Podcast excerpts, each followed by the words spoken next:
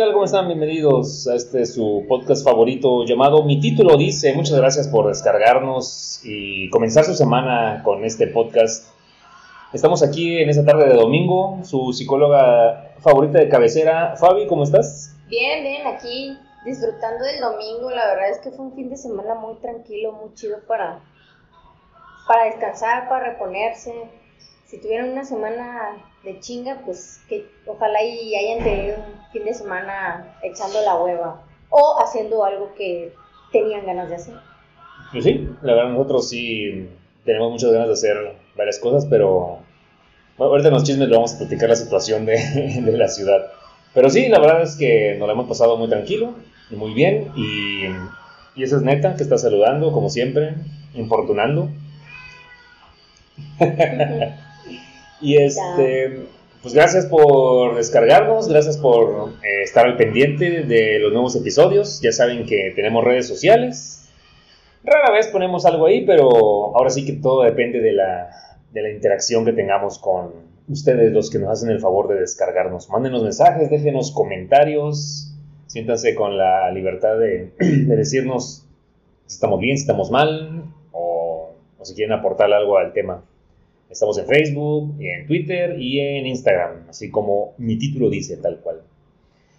Y bueno, este, vamos a comenzar el día de hoy, como, como la semana, no la semana pasada, porque tiene dos semanas que no hicimos nada, como el episodio pasado. Como los últimos dos episodios que hemos estado iniciando. Así es, con ya descubrimos, chisme variado. Sí, es que ya descubrimos como cuál debe ser el formato, ¿no?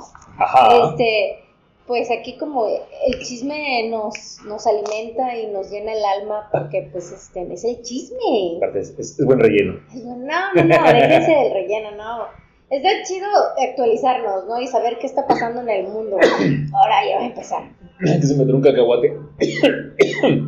Ay, coño. Disculpen al señor. Ay.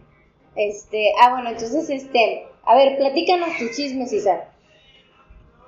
El lunes, martes, no recuerdo qué día exactamente de esta semana. Estábamos muy aburridos, para variar, porque pues eh, seguimos con este show de la pandemia que, que ya habíamos siquiera pensado que habíamos dejado atrás y pues no, ya ahorita, ahorita ya todos han de saber de que en muchas ciudades como la Ciudad de México y Nuevo León y otras regresaron a rojo, o sea, están hasta el tronco. Aquí, misteriosamente, pasamos a amarillo. Estamos en naranja y ahora estamos en amarillo. Lo cual significa que ya no entiendo. Porque declararon nuevas medidas. Hay toque de queda a las 11 de la noche. Cierran las plazas hoy los domingos. Pero estamos en amarillo, así que... Lo que pasa es que, no sé. o, ojo, fíjense que a pesar de que hace unos días tuvimos 600 casos nuevos de contagio. Sí, en un solo día. En un solo día. Debo declarar una cosa muchas veces pensamos, me incluyo, que yo pensaba que por el número de contagios era el semáforo que nos tocaba. Mm, ok, sí, sí, sí. Y ahorita, pues investigando un poco más y poniendo más atención, me di cuenta que más bien es por la disponibilidad hospitalaria. Sí, la, las camas disponibles. Ajá, es, ¿qué quiere decir esto? Que si las camas están a un 50% de su llenado, pues obviamente vamos a estar entre un amarillo y, y naranja. un naranja, ajá. Pero si hay un 10 a 20% de camas ocupadas no, por contagio, las en verde, exactamente, significa que, que, es muy poca la población que está necesitando. Ahorita Chiapas está en verde, ¿eh? Sí, de hecho, eh, creo que todavía hay como dos o tres estados que están no, en verde. Chiapas es el único. ah, no. Pero hay muchos amarillos, sí. Ah, ok. No, pero también estaba Aguascalientes, estaban en verde, ¿no? Ah, no me acuerdo. Sí, está en Aguascalientes, estaba en verde. La cuestión es esa, de que nosotros pasamos de estar en naranja a estar en amarillo. Pero eh, yo creo que también lo pusieron así porque también se estaba haciendo mucho desmadre. Ya se estaba haciendo Ah. mucho, mucho desmadre. Eh, eh, nosotros vivimos muy cerca de aquí del estadio de béisbol y lo que era martes, miércoles y jueves, todos los días en la noche, o sea, era un escándalo y, y me decís, no, yo no creo que esté lleno. Le digo, yo creo que sí, yo creo que sí se está llenando, creo que no, la gente no está entendiendo, la gente, creo que están vendiendo boletos de más, porque habían dicho que nada más podían estar el 50%. Creo que sí, 50. Ajá. Bueno, pues yo, yo tengo muchos amigos que yo viendo sus historias de Instagram están ahí y eso se ve hasta la madre de gente. O sea, por eso yo dije, no, yo creo que no, yo creo que sí están, hay mucha gente. Y por eso yo creo que pues dijeron, vamos, vamos a poner medida chamacos. Sí, la verdad sí nos estábamos relajando bastante y, y bueno, ya nos cayó la yuca otra vez, güey. Pero bueno, el- la plática del chisme iba de que estábamos aburridos y decidimos salir a comprar unos nepes. sí, ya sé lo que suena, pero es, es lo que es. Resulta que hace como un par de semanas, más o menos, eh, eh, se, se empezó a viralizar en redes sociales de aquí del, del estado de la ciudad, pues que había un lugar, un negocio que vendía, eh, ¿qué son? ¿Waffles? Waffles. ¿Son waffles? Waffles en forma, wa- waffles en forma de nepe, güey. En forma de falo. Así en forma de un miembro viril masculino, güey. Y se hicieron muy famosos porque, pues, por la forma que tenían. No, y aparte se llama la nepería. Y el lugar se llama La Nepería, así lo pueden encontrar. Y pues vimos, sí estaba un poquito lejos de donde vivimos, estaba en la salida de, de la ciudad. Y llegamos y no tienen un restaurante o No es un un lugar restaurante, no es, así. un- es una tiendita. Es una tienda de abarrotes, pero que Como que ha- haces todo el pedido por WhatsApp o por mensajería y ya ellos te dicen, no, pues estamos aquí en Abarrotes el, el Cachorro, creo que se llama. Y ya te acercas y dices, sí, me da dos nepes. Y ya te dan, por WhatsApp te dan la carta, así una imagen. Y ahí lo básico, Nutella, eh, Lechera. cajeta, fruta, etcétera. Y estaban muy buenos, estaban muy, muy sabrosos. Los que, las personas que me siguen por redes sociales, a nosotros, ya, pues, ya vieron las imágenes y videos de, de la forma que tienen. Eh, sí están buenos, a mí sí me gustaron. Yo, la verdad que se ve que son unos chavos, unos chavos que se, se están como que queriendo, pues como queriendo hacer algo, ¿no? Como queriendo... Algo diferente, sí. Sí, como queriendo, ahora sí que la gente dice, voy a, voy a, a emprender, ¿no? Ujú. Pero creo que es una buena forma de emprender porque mucha gente piensa que, ay, si compro boletos y los revendo, eso es emprendimiento. No, como, no, eso es un negocio, pero no es emprendimiento. Entonces, este, pero estos chavos como que sí, este, estaban diciendo que están juntando para un carrito, o sea, Mm. Sí, o sea, como que sí le quieren echar, pero están empezando apenas, ¿no? Y de hecho lo, lo dan muy barato, los dan a 50 pesos. O sea, es, es un waffle muy rico con Está mucho- grande. con- está, está sí. grande así, cual falo viril Viril. enorme. Está, de, de buena proporción. Está llenado. Está llenador, sí. No, y este, y tiene muy buenos toppings, o sea, la verdad es que no tiene muchos toppings, pero los pocos que tiene están bien armados, o sea, sí le echan bastante, pues. Sí, no, no están escuetos. ¿no? Sí Ajá, y está chido porque sí se ve que, que como que están empezando, ¿no? Y, y estaría padre que en algún futuro, pues, Sí, que crecieran, en ¿no? una placita, imagínate. Ajá, sí. Y dice, ah, yo los fui a comprar hasta allá. Cuando estaban en Indeco. Bueno, este, ¿te vacunaste? sí. ¿Cómo te fue con la vacuna? ¿Qué- Mal. Cuéntanos tu experiencia. ¿Cómo fuiste? Ah, bueno, este, primero que nada, pues yo hace, antes de vacunarme, me fui a Ciudad del Carmen, precisamente porque tenía algo muy importante que hacer por allá. Y este, y estando en Ciudad del Carmen me enteré que el domingo me tocaba la vacuna. Ajá. O sea que prácticamente me tocaba el tiempo racito, racito para regresar y ponerme la vacuna. Tienes que regresar a vacunarte. Sí, tenía que regresar a vacunarme. La verdad sí me hubiera gustado quedarme más tiempo, pero pues bueno, me tenía que regresar a vacunar. Y este, y justo mientras yo estaba en Ciudad del Carmen me llegó un paquete de Draco Gillo, Dark Gillo 3D. Dark Gillo 3D. Tra- Dark Gillo 3D, que fueron nada más y nada menos que, eh, pues, la diadema como tal de los cuernos con los cuernos de Loki. Y ese es así como que para pa mi, pa la banda que quiera mandarse a hacer un casco de Iron Man, armaduras, todo, todo impreso en 3D, pues se lo hace. Y pues la verdad quedó muy padre, así que dije, ah, pues una vez que voy a ir a vacunarme, así como el, el de el, el que se vistió de Skeletor, ¿no? Iba de Skeletor. Sí, de Skeletor. y dije, pues yo voy a ir de Loki. Entonces ya me puse mis cuernitos de Loki y me fui a vacunarme así. Uh, me tomaron fotos. sí, pues de, pues de la sensación de ese día. Sí, por lo menos les hice el día a la gente, o sea, más, que nada, más que nada era para echarles así como que la sonrisa a la gente que, De que ya está un poquito fastidiada. no, pues chambeando todos los días, vacunando gente, haciendo ese- esa chamba tan complicada, la logística tan complicada que tienen, pero que es muy buena, o sea, dije, voy a sacarles una risa a esa pobre gente. y sí, porque sí hubieron varias personas que te tomaron foto contigo y te preguntaron, ¿dónde lo compraste? Claro, ya les dije ahí, no, pues mi amigo, ¿no? Este, ¿y cómo me fue con la vacuna? La verdad a mí me fue muy mal. ¿Cuál te pusieron? AstraZeneca. Esa madre está rancia, güey. Ajá, a mí me pusieron AstraZeneca y la verdad me fue muy mal porque yo ya había escuchado que mientras, o sea, que la tendencia era esta, que mientras más joven eras, más te pegaba la vacuna. Fíjate que sí, porque O sea, a mi mamá... a mis papás. a tus papás les tocaron la AstraZeneca. Bueno, no sé a tus papás, pero a mi mamá sí, le tocó la mi AstraZeneca. mamá igual.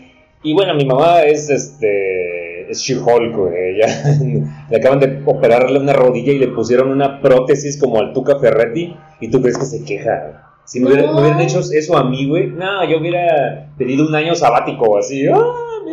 Estaría llorando. No, de hecho, de hecho a mí me impresionó mucho porque este yo acompañé a tu, a tu, a tu mamacita, ahora sí que tu mamacita todas las noches mientras estuve en el hospital y la neta mis respetos para mi suegra que o No- sea, No tiene dolor. no, no, déjate, o sea, de veras que yo, ella me decía, me duele, y yo la veía cómo, cómo, cómo le dolía, o sea, pero en ningún momento se quejaba o lloraba, solamente lo decía, "Ah, es que me duele. Ella, pues, como con mucho cuidado, pues, hacer cosas, ¿no? Para que... Y una vez, y luego cuando la, llevam- la llevé a su casa, que la dieron de alta, a los días me, me la acompañé al hospital a que le quitaran las, las grapas y todo el rollo. Y básicamente ya estaba caminando. O sea, y le preguntaba yo que si no, no quería descansar, que si no le conseguía una silla. Me dice, no, no, dice, así estoy bien. dice. Y yo, what the fuck? Tiene una, una rajadota así enorme en toda la rodilla. güey. Entonces, cuando a mí me vacunan, mi mamá, o sea, obviamente mi mamá me decía, no, no te preocupes, a ti no te va a pasar nada, que no sé qué. Y yo así como que, pues sí, qué bueno, ¿no? O sea, que, que mi mamá me quiso, me quiso Sí, hacer. Inception, Inception para que, no me, para que no me sintiera tan mal. Bueno, te, te tiene una explicación básica de que porque entre más joven te pega más. Ahora sí que tu base de datos de, No ha sido de, actualizada. tu- de antivirus no ha sido No ha sido actualizada. Y tiene que chambear un chingo la vacuna para empezar a combatir y tu sistema inmune tiene que trabajar, tiene que presentar los síntomas y todo. En cambio, una persona como nuestros papás, pues ya, güey, Ya se han enfermado muchas veces de gripa veces, de y todo, ajá, muchas cosas. Bueno, y que de- después de que te vacunaron, salimos muy contentos, fuimos al súper. ¿Qué es- pasó? Y estando en el súper, o sea, la neta, yo realmente tenía yo, no sé, 30, 40 minutos de que me habían vacunado y fue así como muy súbito. Venía yo caminando y uno- una de las cosas que me dijeron fue que me podía doler mucho, mucho dolor de cabeza, me podía dar mareos, ascos, diarrea, fiebre y dolor de cuerpo. O sea, esos Sí, eran la- los síntomas. La lista la es como si lista. te diera COVID. Ajá, como si me diera. COVID. Pero estaba yo caminando y de repente, pero así de la nada, me llegó un dolor de cabeza. Así, ¡puf! Yo dije, y ya fue que volteé y le digo, Isaac, ¿sabes qué? Vámonos porque me estoy sintiendo mal. ¿Qué tienes? Digo, no sé, le digo, no sé. Es que, es que esta se me bajó la presión, es que esta se me bajó la presión del dolor de cabeza que tenía. Y Recuérdame si te compré una coquita o no.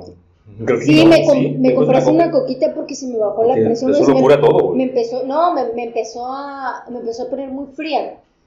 Y eh, hay, hay algo que a mí, la verdad es que a mí es bien fácil que se me baje la presión en, cuando la cuestión no, o sea, por ejemplo, si yo, o sea, si no me siento bien, a mí el primer síntoma que me da es que se me baja la presión.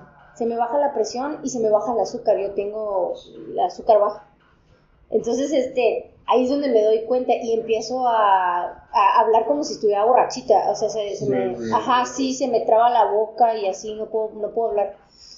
Entonces yo te dije, ¿sabes qué? Me está doliendo mucho la cabeza y me siento mal, me siento mal. Y así, apenas llegué al carro y ya no podía yo bajarme, ¿te acuerdas? No podía yo bajar. Te, te empezó a picar la Ajá. vacuna. Ah, me empezó a picar el brazo y así casi casi subí los, las escaleras del, del edificio gateando, o sea, casi casi gateando porque me empecé a sentir muy mal. Llegué a la cama en- y me, me, me acosté así como, como tal cual como bulto, así. Como Voldemort feto. Ajá, ándale, como Voldemort feto, güey.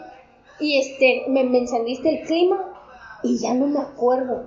Ya no me acuerdo, me, me desperté. O sea, y eso, y eso fue a las 10 de la mañana. Sí, fue bien Eso, temprano. eso fue bien temprano porque yo fui temprano a las 9 de la mañana a la vacuna y a las 10 ya había yo salido.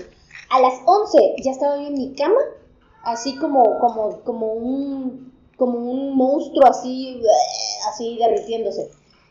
Me levanté como a las 3 de la tarde y la verdad es que sí tenía hambre, pero me sabían amarga las cosas. A mí me sabían amarga las cosas. Y este, y me dolía muchísimo la cabeza, pero muchísimo. Aparentemente no tenía temperatura, pero resulta ser que en la noche me empiezo a sentir súper mal y era la temperatura, me dio temperatura. Al día siguiente me levanté sin dolor de cabeza y yo muy chingona dije, oye, como que ya me siento bien, ¿qué vamos a hacer? Que no sé qué. ah". Qué cosa, me empieza la diarrea y no me para la diarrea como en tres días. O sea, fue horrible y, y no podía Ay. ni caminar y no podía ni caminar porque me dolían las extremidades, o sea, me dolían los tobillos, las, o sea, me dolía todo, me, me fue súper mal. Y luego me empezaron a salir como aftes en la boca de la temperatura que me daba por las noches. Sí, Así claro. estuve como 3, 4 días. Fue horrible. Y mi mamá me decía, pero no te, ya mañana te vas a sentir bien. Y yo, por favor, dejen de decir eso porque no es cierto. So- Solo te estamos engañando. Sí, no. Bueno, cada quien te contaba su experiencia. Tu mamá, que no le pasó nada, te decía, ay, va a estar bien. Sí, a ella, ella na- me dijo que nada más le dolía la cabeza un poco y el brazo y ya. Yo desde mi experiencia, pues te decía lo que me pasó a mí, que me, me vacuné como a las 4 de la tarde, más o menos. En la noche, como a la- hasta las 8, fue que empecé a tener síntomas, así estuve varias horas sin, Ay, yo sin ni, nada. yo ni siquiera crucé la hora. Ni la hora hiciste. Hasta la noche fue que empecé a sentir síntomas y en la madrugada fue que me estaba muriendo, ya estaba viendo las puertas del, del cielo El así. Valhalla, ¿no? No, estaba así entrando a las puertas del cielo y luego me, me fui en el, en el tubo de pole dance como el video. Nilga. con mi manimir, ándale, así me fui hasta abajo, güey. Y me fue de la chingada con la fiebre, güey. Me estaba muriendo, güey. Y el otro día. Ay, tenía yo pesadillas, güey. Ah, sí, esas vienen incluidas en la vacuna, Tenía, pe- tenía yo pero pesadillas horribles que te acuerdas de dos veces me levanté llorando. Sí, al- y el otro día, pues me fui a trabajar, pero no me fui a hacer pendejo, güey, porque me sentía muy mal.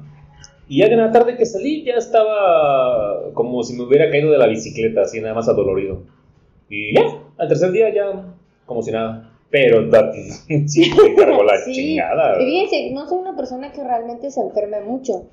O sea, casi no me enfermo Solo cuando te inyectas virus atenuados. virus atenuado, ándale. Ay, ¿y saben qué me pasó? Algo bien curioso, bien curioso. Durante ese tiempo que, desde que me, me puse la vacuna a- hasta como nueve días después, yo no podía ni oler el huevo. Por alguna extraña razón, yo no podía oler. A mí me gusta mucho desayunar huevito, así con jamón, este, desayunar huevitos. Pues no podía ni oler el, el- el huevo porque me daba un asco, pero un asco terrible. Y yo decía, pues qué raro, ¿no? Porque esto ni, ni, ni con COVID me sentía así, pero bueno. A mí el paladar sí, sí me lo acartonó un poco. Sí, a mí pero, un poquito, pero- El olor. no. Pero el, el olfato sí se me, se me jodió unos días. Y Yo, yo ese día de la vacuna creo que comí una marucha, güey. O, no, no, yo me acuerdo. Ah, sí te dije. Lo único que se me antojaba cuando me dio COVID y cuando me vacunaron es comer pan. Ah, puro pan. Puro pinche pan, güey. Yo tragaba pan así como el monstruo come galletas. O sea, el monstruo come pan. El- Es lo único que me pasaba. Y sí. Sí, la verdad. Mm, La, la- la grasa me daba asco. Así. Sí, no, Qué asco. qué horrible, qué. Pero bueno, ya, ya tienes tu primera dosis. De aquí hasta en el 2028, en la segunda dosis, yo creo, no sé cuándo te toque. Pues, pues vamos a esperar, ¿no? Yo espero realmente que, yo creo, yo creo que para septiembre, Sí. septiembre ya, ya van a estar la segunda dosis porque Eh, sí. eh, ya deberían, ¿no? Pues, Entonces, sí, sí, yo diría que sí. yo diría que sí, pero bueno, de ahí en fuera, pues qué otro chisma. Pues hoy se acabaron las Olimpiadas. Sí. Hoy, hoy en la mañana despertamos tardísimo, a las siete y media de la mañana. Ya ven, cosas de viejos, güey. Que uno ya tiene costumbre de levantarse a, A las seis y el domingo siete. sin despertador ni nada. Bueno, sí. nomás con un gato en la cabeza Ah, sí. y otro en las patas. Es que el gato nos, nos despierta para que le demos su desayuno, pues. Pinche gato me tiró el jugo en la cabeza. Eh, y alcanzamos a ver un poquito de la clausura de las Olimpiadas. Eh, vamos a, a platicar así. De hecho, el episodio pasado fue del- de, eso, de las Olimpiadas. ¿De dónde es? Ah, no. Bueno, no. No será. A ver, se están hablando por teléfono a Fabi. No será Luca. No sé, del San Cristóbal de las Es que Casas. están en San Cristóbal Ah, ellos. no. Bueno, pues que me mande mensaje. Bueno. Este. Ah, sí, las Olimpiadas. Eh, en el episodio pasado pues, fue el chisme de las Olimpiadas. Y pues ya ahorita para, para rematar. eh, ¿Qué te parecieron estas Olimpiadas Tokio 2020, aunque estamos en el 2021? bueno, mi, perspectiva, o sea, durante, durante, pues todas estas Olimpiadas sur- surgen dudas, surgen cosas así como que, como preguntas, ¿no? Sobre todo de hacer, cómo, cómo se van, cómo todo eso, ¿no? A mí ya me surgieron otras dudas como por ejemplo lo de las villas olímpicas, esas, pues, esas, cómo, cómo, cómo se manejan, ¿no? Que no tengo ni idea. Pero mi perspectiva en general de, la, del- de las Olimpiadas, pues sí me gustaron, sí las sentí un poco desairadas por, por la situación del- de la pandemia del COVID. Y también lo sentí un poco, se mencionó, es que mucho, se mencionó muchísimo en las noticias y en redes sociales que Japón, que en sí los japoneses no querían las Olimpiadas y eso era antes de la pandemia. Mm, Entonces, como que sí las sentí un poco escuetas en cuanto al performance. mm, O sea, sí las sentí un poco escuetas conforme a eso.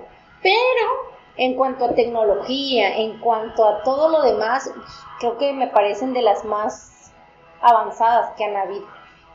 A mí me sorprendió mucho lo... o sea, tú- tú veías cualquier competencia y parecía como si fuera un videojuego, o sea, como si estuvieras viendo un videojuego de lo pulcro y perfecto que estaba todo. Sí, En eso, en eso no pueden decir que las Olimpiadas estuvieron desorganizadas. No, no, no, jamás. Esos güeyes no conocen el desorden. Se veía todo pulcro y excelente.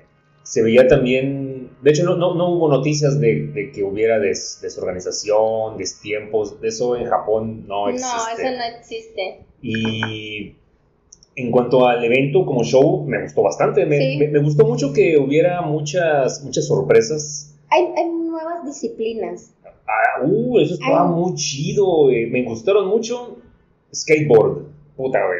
A mí me encanta esa madre. Cualquiera de nuestra generación creció con Tony Hawk Sí. o viendo videos de MTV de patinetos, güey. Entonces, A mí me gustaron mucho las competencias mixtas. Ah, está muy Creo chido. que En bueno, en varias disciplinas. ya en varias mixtas. ah, disciplinas este, se, se implementó estas de categorías mixtas, Como en los relevos. los en relevos, atletismo. también en, eh, ¿cómo se llama? Ca- Canotaje. Canotaje mixto, Kayak. ca- canotaje mixto, Canotaje, sí. kayak mixto, vela mixto, Sí, había O sea, varios. había varios- ping pong, creo. mixto, sí. Y eso se me Bueno, no es ping hace, pong, es tenis de mesa. se me hace muy padre porque cada vez nos podemos hacer más equipo con el género, ¿no? O sea, Claro. y eso se evita la barrera del, del, Sí. de soy mejor o que tú. Eh, ándale, o, ya es- es- o- o un tipo de desigualdad, ¿no? Claro, porque no. los, los, los equipos son con quien mejor trabajes, no importa el género que sea. Así es, con el tiempo eso se va a ir dando también, o sea, pero, pero Claro. así se empieza. Así se y empieza. ese es el mensaje, que así se empieza. Claro, y, y esas nuevas dis- disciplinas que mucha gente va a decir, ¿y eso qué? Pues así se empezaron muchas, güey. Así, Claro. así como muchas ya no existen, Como jalar la cuerda. como jalar la cuerda, que era un deporte olímpico O sea, a antes jalar- principios del siglo XX. Sí, antes jalar la cuerda era un deporte olímpico. A pesca también era un deporte olímpico. Sí. Eh, y ahorita pues está el skateboard, está la escalada, güey. Sí. Escalar en roca, güey. Qué chingón está eso, güey. Y el próximo, las próximas Olimpiadas en París, pues el estreno va a ser el breakdance. No Ya- manches, ya eso va a estar muy perro. Ya en la, en la de las juventudes, las Olimpiadas de la Juventud que fueron en Argentina, ya hubo breakdance y se puso muy bueno. Sí las veíamos y se ponían buena la reta, güey. Se ponían muy chidas. También me gustó mucho que, que no fueran siempre los mismos, que empezaron a salir más este, personas de países que no son potencia en eso. Y ya, ya son así, pues el rival a vencer como Italia, güey, que Italia se puso, se puso muy rudo. En los 100 metros, en, atletismo, dominó bastante Italia. Ah, y, y en natación, pues el más rápido del mundo es un húngaro. Sí. Qué chido. Sí. Me- es algo que, que me gustó mucho. Ay, pero bueno, ¿qué más? ¿A qué vamos? Eh, bueno, pues ya vamos al tema. Ya vamos a, a entrar en, en materia. Vamos a entrar en materia. Déjenme aclaro la garganta. Eh, el día de ayer en nuestra, nuestra sesión de flojera interminable vimos un par de documentales, un, un documental y una película de un tema pues que ya tiene un rato siendo, noticia o cabecera porque se están implementando nuevas leyes en México y en muchos, muchos lugares sobre una práctica que desafortunadamente mucha gente, y ahorita vamos a hacer, a recalcar eh, quiénes lo hacen más, pero es una práctica que, que se realiza por parte de congregaciones, en su mayoría religiosas, no en su mayoría, sino casi todas religiosas, pero incitadas, promocionadas y pagadas por mismas familias. Entonces, vamos a hablar un poquito de las famosas terapias de conversión. Sí, es un tema, es un tema bastante escabroso, es un tema bastante de interés público también. Y, y les voy a decir, o sea, más adelante les voy a desarrollar porque es un, es un tema de interés público y que no, deje, no debemos de dejar un poco de lado porque Sí. sí, es súper importante. El, el año pasado eh, comenzaron a hacerse propuestas de iniciativa y se lograron eh, convertir en leyes. Así es. Al menos en México eh, sí están prohibidas. Sí, Lo más cagado es, muy- muy- yo, yo, por ejemplo, yo sí estaba muy ajeno a este show, a este, a este tema, y cuando me enteré, lo primero que me pregunté fue, ¿a poco, a poco, a poco estaban... ¿a poco eso se O hace? sea, ¿a poco se hace y a poco no estaba prohibido esto? Sí, o sea, claro. ¿cómo es posible que se tenga que hacer una, una ley para algo como eso? Es como decir, ah, vamos a hacer una ley para ma- evitar matar a gente. O sea, yo, Claro. yo, yo sobreentendía que esto ya Claro, existía. pero vamos, vamos a, vámonos por el principio. Bueno, les voy a platicar un poquito. Durante demasiado tiempo, A ver, tantito, pausa. Continuamos. bueno, durante demasiado tiempo la experimentación y el abuso han tenido lugar bajo el manto legitimado de la medicina, la psicología y la ciencia. ¿Esto qué quiere decir? que como toda práctica eh, a, a modo o a conveniencia o pseudociencia, siempre se utilizan términos, nombres y la ciencia como pretexto. Sí, este, justificar actos de abuso con la ciencia Sí, es un delito, lo que tú decías, ¿no? Pero vámonos un poquito más allá, ¿cómo empiezan estas terapias de conversión y qué es una terapia de conversión? Sí, porque a lo mejor ustedes no saben qué es una terapia de conversión. La terapia de conversión se le llama a una situación de que tienen, ustedes viven en una familia normal y ustedes son muy religiosos, ¿sí? Y, normal, Normal, normal. con comillas. Sí, y ustedes son religiosos. Y de repente ustedes se enteran, o ustedes, o su hijo les dice, fíjate que yo soy homosexual o soy gay. La familia entra en pánico y lo primero que hacen es hablarle al sacerdote o al pastor de su congregación, ¿sí? Y su, su sacerdote o su, o su pastor les dice, no te preocupes, estas cosas pasan, pero... Eh, este, todo tiene solución. pero todo tiene solución. Entonces, les recomiendan un grupo, ¿sí? Y estos grupos hacen terapias para reconvertirte a heterosexual. Cuando, cuando si ustedes están o no eh, en alguna congregación religiosa, sabrán que aparte de sus eh, cultos o sus misas o sus servicios, eh, eso, esta gente cuando no tiene nada que hacer, eh, hace, gru- hace grupos, así fue, fue fuera de horario, que sí, grupos de solteros, grupos de solteras, grupos de señores, grupos de señoras, grupos de... y, y se juntan en, el- en las oficinas de la iglesia y platican lo que vayan ustedes a saber. Pues ese fue el, el inicio de ese tipo de cosas. En algún momento ellos vieron la necesidad de, de decir, no, ¿saben qué? Fíjense que el hijo de fulanita que viene todos los domingos a la iglesia le salió, le salió homosexual. Vamos a hacer un grupo pues para hablar con él y, y ayudar a la familia que está en pena. Bueno, en numerosos países se siguen practicando eh, eh, prácticas espantosas, incluidas las terapias, y digo terapias entre comillas, de electrochoque, internamientos forzados y, y, y en, en clínicas donde se les hacen exorcismos, y digo clínicas porque no son clínicas. Son terapias. Sí.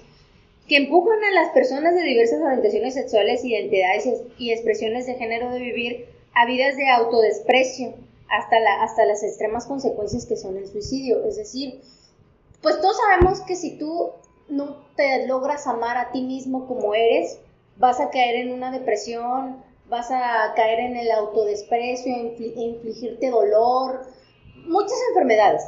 Entonces, si uno no, no hace un tratamiento adecuado para sobrellevar alguna situación, pues obviamente, imagínate que tú vienes de una familia o de un poblado o de un lugar que es que no lo ven bien esta situación, este, pues, pues obviamente van a, van a buscar que no, que no seas eso que dices ser, ¿no? Entonces, ahí es donde entran estas terapias de conversión, donde les hacen pláticas de horas y de horas y de horas diciéndole que tienen que luchar contra sus, sus demonios, que la masturbación es malvada, que el infierno existe, o sea, cosas, cosas tan terribles que hacen, que generan un autodesprecio hacia tu persona, ¿no? Sí. A ver, ya vienen las, las, la- los cuestionamientos y las preguntas de mí hacia ti para que tú como psicóloga me respondas un montón de cosas. Por ejemplo, ¿qué, qué es lo, lo primero que atacan estas personas que hacen estas cosas que ellos les dicen terapias, pero que no son terapias? ¿Qué es lo primero que atacan? Uno, en la familia y dos, en, el, en la persona. O sea, Ah, bueno. ¿en, qué se...? En qué se Eh, Mira, estas terapias de conversión se basan en distintos tipos de cuestionamientos de los cuales se deriva la homosexualidad, ¿sí? Es decir, si tú llegas a, esta, a este lugar a decir, es que yo soy homosexual, pero no quiero ser homosexual y mi familia no quiere que sea homosexual, este, empiezan a hacerte como una especie de, de archivo o de expediente del, A ver, del por qué ver. eres homosexual, ¿no? Eh, ¿Usted veía en Netflix eh, RuPaul's Drag Race? No, pues sí, sí lo veía. ¿Hasta, hasta cuál Ah, temporada vio? Obviamente, no, pero no. Va, va más allá. Usan métodos que, que- que se utilizan en la psicología con Ah. palabras, con palabras rimbombantes se utilizan en la medicina y en la psicología y en la psiquiatría. Utilizan métodos, eh, herramientas que pueden servir a la psicología y a la psiquiatría. a la Pero ellos lo utilizan Pero ellos lo a utilizan, ajá, lo utilizan y lo utilizan mal. Y aparte, te dan una explicación, y digo, y aquí es donde pongo las comillas muy, muy grandes, una explicación lógica del por qué eres homosexual. Y hay tres variantes, Ok. ¿sí? La primera variante es de que en tu familia hay antecedentes, antecedentes de abuso. Abuso a alcohol, abuso a drogas, abuso a, a- a, este, abuso a, a cualquier otro tipo de cosas. Estu- Estu- estupefacientes, Ajá, sustancias, sustancias. ilegales. Ajá. Número dos, que si tú eres mujer, no tienes una buena relación con tu mamá, eso es la- el problema de, de tu homosexualidad. ¿Sí? Ok. Y la número, la número tres, que es la más fea, ¿sí? Es que te dicen que tú sufriste abuso por parte de una persona y que por eso tú eres homosexual. Te volviste gay. Ajá, te volviste gay. Y mucha gente, hay testimonios, muchos testimonios de los cuales dicen, es que yo nunca fui abusada. Dice, yo, yo nunca he, tenido una mala comunicación con mi padre o con mi madre como para que yo sea homosexual. Yo, yo estoy bien, yo estoy perfectamente bien. Y te dicen que no, es que muchas veces las personas no recuerdan el abuso, lo tienen oculto. Claro, O sea, a- les dan- el objetivo es hacerle un brainwash, un coco wash. Ajá, el objetivo es hacerte creer que realmente tú tienes algo malo, ¿sí? O sea, tú, tú, tu homosexualidad es mala, ¿sí? Y que no debe de ser, que es, que es antinatural. Cuando hoy en día sabemos que no es así, ¿sí? Entonces, pero déjenme decirles, y déjenme también comentarles, que hasta 1973 estaba en el DSM, en, la, en el libro de trastornos. En la Biblia de las la- ajá, eliminó la homosexualidad de ese libro, porque hasta 1973 se creía un trastorno de la, de las- de la sexualidad. Entonces, no, no, no se espanten si sus papás creían que Era una enfermedad. era una enfermedad. Claro. Exactamente. Hoy en día sabemos que porque, no es una porque enfermedad. estaba tipificado. Estaba tipificado y hoy en día se sabe que no es así. Mira, no lo van a encontrar como enfermedad, porque no es una enfermedad. Claro, claro. Entonces, ahí la primera fase de la terapia de conversión. Siguiente pregunta. Bueno, ya, ya que es- esas- estas gentes eh, sin escrúpulos y con malas intenciones, bueno, Es un negocio es, también. eh, es un negocio a- a con mucho iba. dinero. a eso iba. Ya que esta gente pues, ya tiene su, su público captado, ¿cómo es su organización? ¿Qué, qué, qué es lo que hay? ¿Cómo, cómo, cómo, cómo hay tantos? Bueno. En todos lados. Antes, antes, eh, eh, hace- de hecho ayer vimos el documental de cómo, con- comenzó Etsus. Exodus es, fue, era, una, era, una, pues, era una empresa Era una empresa, mira, grandísima. bueno, Y el documental se llama eh, Pry, Pry Away. Búsquenlo en Netflix. En Netflix está Pry Away. Bueno, este documental les muestra y véanlo, de verdad, véanlo en este. Así que como que vayan y anoten el nombre ahorita, ahorita. Porque este documental les va a abrir los ojos sobre, sobre que esta gente creía que estaban haciendo algo bueno. Porque vuelvo a repetir, se creía que la homosexualidad era, era un trastorno, se creía que era una enfermedad. Ojo aquí, ellos, siendo parte de la iglesia, se dieron cuenta que de alguna manera había mucha problemática con esa situación, ¿sí? Y aparte en ese mismo años, en esos mismos años, pues también se estaba luchando contra los derechos igualitarios de matrimonio. Entonces dicen, no, pues cómo puede ser, ¿no? También se politizó mucho. La cuestión es de que son empresas donde tú pagas mucha cantidad de dinero para llevar a tu hijo para que le curen la homosexualidad, ¿sí? Donde, eh, ahora sí que son lugares es- tipo escuelas, donde muchas veces hasta los internan ahí, otras no. Es como un anexo. Ajá, como un anexo. Y te hacen este tipo de, de situaciones donde pasan horas hablando contigo para que hagas catarsis. Horas, horas, horas, horas, horas llores. O sea, te- te llores, cansan. Te cansan, te cansan. Es un poco como lo que platicábamos de las sectas. De, de, estas, de, de las sectas como la que eh, todos conocemos últimamente, la que tenía Ricardo Ponce, ¿no? Que te hacía... Ah, la secta de coaching. De coaching, ajá. Es muy similar, pero ellos meten algo más que es la culpa, la culpa del deseo sexual. La culpa del deseo sexual. Sí, la culpa del deseo sexual. También se meten mucho con lo que es la masculinidad y la feminidad. Es decir, Ah, sí, o si, sea- si tú eres mujer, te debe... Tú te Falda, debes- maquillaje, Ajá. Barbies. Sí. Y tú, Y sí. hombre, fútbol americano. Ajá. Y algo bien raro, porque dices, hombres con hombres, mujeres con mujeres, o sea, se supone que están curando la homosexualidad. Esto, esto- esto va a terminar mal. Esto va a terminar mal. Ok. Est- estas empresas, todas, todas tienen que ver o utilizan dentro de su método o están coludidas o lo que sea con las iglesias. No necesariamente, no necesariamente, la, en su mayoría sí.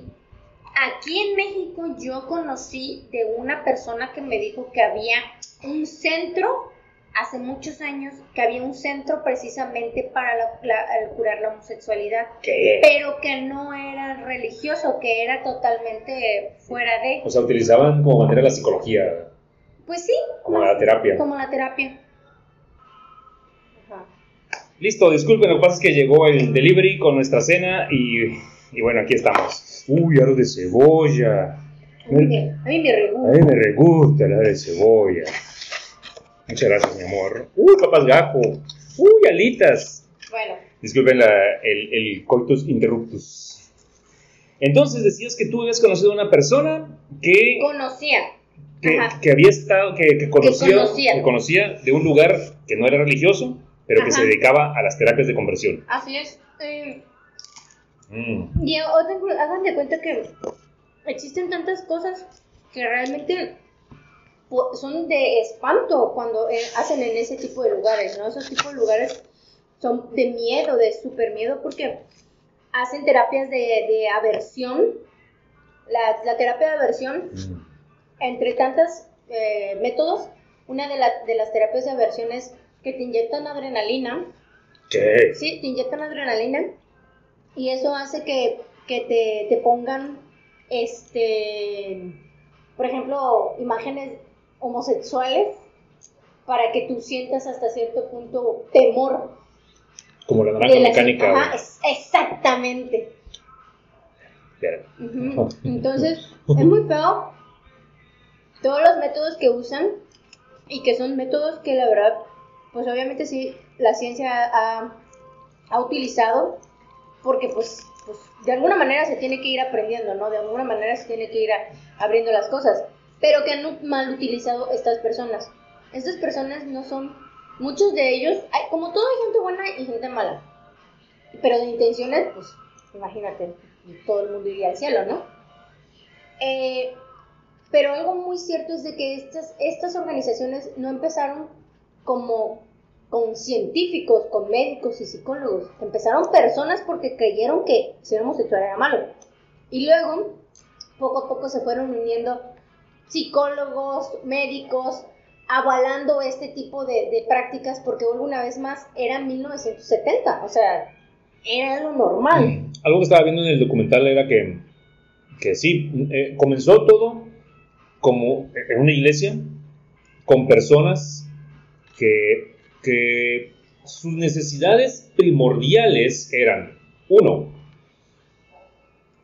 mantener el esquema tradicional de la familia, lo que los, Lo que religi- quiera que sea. los religiosos llaman tradicional, o sea, hace lo conservador, hombre, mujer, hijos. Y también quieren que, cual- que todos los feligreses, todos los miembros de cualquier iglesia tengan hijos. Porque solamente así puede seguir perpetuando la creencia, la, que- la que sea que tengan. Pero si hay una, hay una personas homosexuales, pues difícilmente vaya a haber hijos. De- digo, de, a, a su manera de entender, que tampoco es limitante. Bueno, entonces estas personas que no eran ni doctores, ni psicólogos, ni terapeutas, ni psiquiatras, ni eh, nada, o sea, era- eran feligreses. Simplemente agarraron a los que tenían el mejor don de la palabra y los volvieron coach, Sí, oradores, así es. expositores, y Yo- todos empezaron a hablar de su de sus, ¿cómo se llama? De su testimonio. Ajá, su testimonial. Y les empezaron a llenar de basura en la cabeza a toda esa gente que iba, porque esa gente iba obligada, presionada.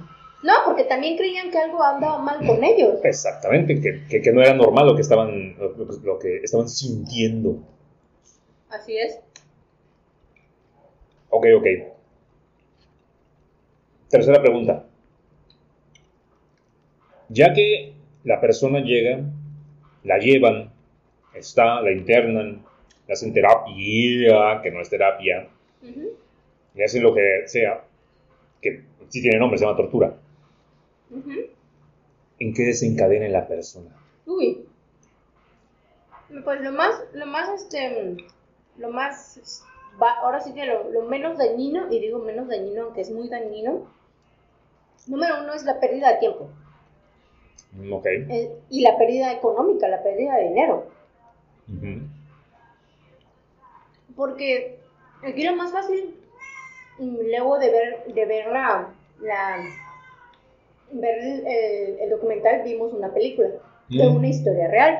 Ah, sí, de- real se llamaba Boy Erased Ujú. o Corazón Borrado. Bueno, esto es desde donde, pues a él le fue bien. Le fue bien porque no, no, no, no tardó mucho tiempo ahí, sino se salió. Su mamá lo sacó. Su mamá lo sacó. Pero sucede que mucha gente no se puede salir así nada más. Es muy complicado. Entonces, cuando no logran salir de ahí, empiezan a fingir. Y se creen la mentira o tratan de creerse la mentira Ya me curé. Me voy a casar con una mujer y se casan y todo. Y llevan una vida miserable porque tampoco son felices. ¿sí? Claro. No son a la persona que a lo mejor si te casas con una mujer y si la quieres, la quieres mucho. Y puedes tener una afinidad con ella, pero no es lo que tú quieres, no es tu sexualidad la que estás disfrutando. Y acuérdense que una de la, de la pirámide de Maslow, la sexualidad es la, es la base de nosotros como personas en el desarrollo humano. Así como respirar, comer, ir al baño. O sea, la sexualidad es muy, muy, es, es indispensable. Entonces, obviamente, hay personas que solamente pierden su tiempo y dicen, ah, bueno, perdí tiempo y dinero. Pero no Al- los al que le va bien. Al que le va bien. Pero al que le va muy mal, depresión, este, trastornos de, de, de la personalidad, pueden, pueden sufrir de depresiones severas que te pueden llevar hasta, hasta el suicidio. ¿Mm? Autolesión, flagelación por la culpa de sentir lo que sienten. En el, en el documental comenzaba con eh, unas personas que empezaron a dar su, su historia, su testimonio, pero esas personas, eran como tres o cuatro, todos empezaban a, a decir cómo entraron, cómo los absorbieron, cómo les dieron empleo y los volvieron los voceros Famosos. y famosos a la Casa Blanca, vicepresidente, o sea, ge- gente así los hicieron muy poderosos Lo porque, también. porque se- sépanse ustedes que en Estados Unidos, si eres eh, blanco, heterosexual, cristiano, ya la hiciste. Si eres negro, homosexual y ateo, pues Bye. va, va, va a sufrir un poquito más. Entonces, allá si, si tienes estas, estas características, pues siempre van a ser utilizadas para, como tú dices, para politizar y ganar votos, ve tú a saber. Entonces, estas personas la- las usaron como mensajeros. A uno lo, prácticamente lo cazaron y, y estos güeyes iban a todos los programas de entrevistas, así como Oprah o... Yo soy ex gay. Y- ándale, yo soy ex gay y me casé con una ex lesbiana. Y eran así la pareja súper famosa porque lograron vencer al diablo y, y ahora vivían su vida. Bueno, ese era e- ese tipo. También estaban otras, otras personas, una- unas señoras que chica. eran muy, fueron muy famosos. Estuvieron en, en la campaña contra la, la ley de la ley 8 que en los 2000 finales de los 90, 2000 Ujú. fue muy famoso porque era que se prohibiera en California el matrimonio igualitario, que se terminaron super pellizcando. Bueno, todas estas personas que están ahorita, hoy en la actualidad, dando su entrevista en el documental, ¿cómo están? Casadas con... Pues tienen Con matrimonios homosexuales, güey. Son muy felices. Todos, todos, todos. Claro. Excepto una persona. Pero es un caso muy interesante. Platícanos un poquito de, de- de ese tipo, porque sí está. Yo creo por eso lo pusieron, porque su caso está así como que. hmm, Ay, la chava. no, Mm. del tipo y sus marchas. Ah, bueno, pero, pero él sí como que está interesante porque yo he ido, lo- cuando yo lo vi, es una persona sola, ¿sí? Que creó el ser ex gay, ¿sí? O sea, él sí, ahora en la actualidad, hace marchas para conmemorar, conmemorar que él pudo superar la homosexualidad Su, su su transexualidad. transexualidad. Entonces, este, dijo, yo, yo me comportaba como una mujer y yo no soy una mujer y yo conocí a Dios y cambié. Entonces, esta persona como tal, no creo que haya, no sé, no creo que haya ido a una terapia de conversión, pero yo creo que él se volvió adicto a la catarsis. ¿Qué es catarsis?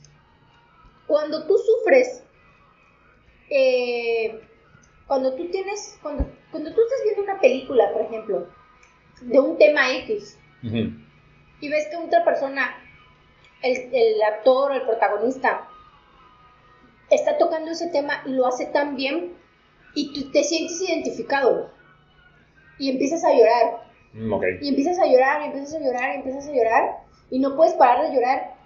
Entonces estás haciendo esa catarsis de decir, güey, o sea, lo que le pasa, no soy el único en esta vida, o sea, hay otras personas como yo Te identificas. te identificas. Entonces, ese, cuando estás haciendo ese tipo de trabajos catársicos, hay muchas, mucha, muchos químicos en tu, en tu, en tu, en tu cuerpo que hacen que tengas llanto muy profundo, mucha fuerza, no, este, no sé, que hagas muchas cosas. Entonces, hay personas que se vuelven adictos a eso, a la catarsis, a ver, a ver cómo te lamentas, ayudarte a orar, que oran por ti para que te dé fortaleza, o cosas así. O lo que conocemos coloquialmente como hacerse la víctima. Sí, pero no está haciéndose la víctima, realmente lo está sintiendo, realmente lo está sufriendo, está reviviendo el, el- el trauma. ¿Mm?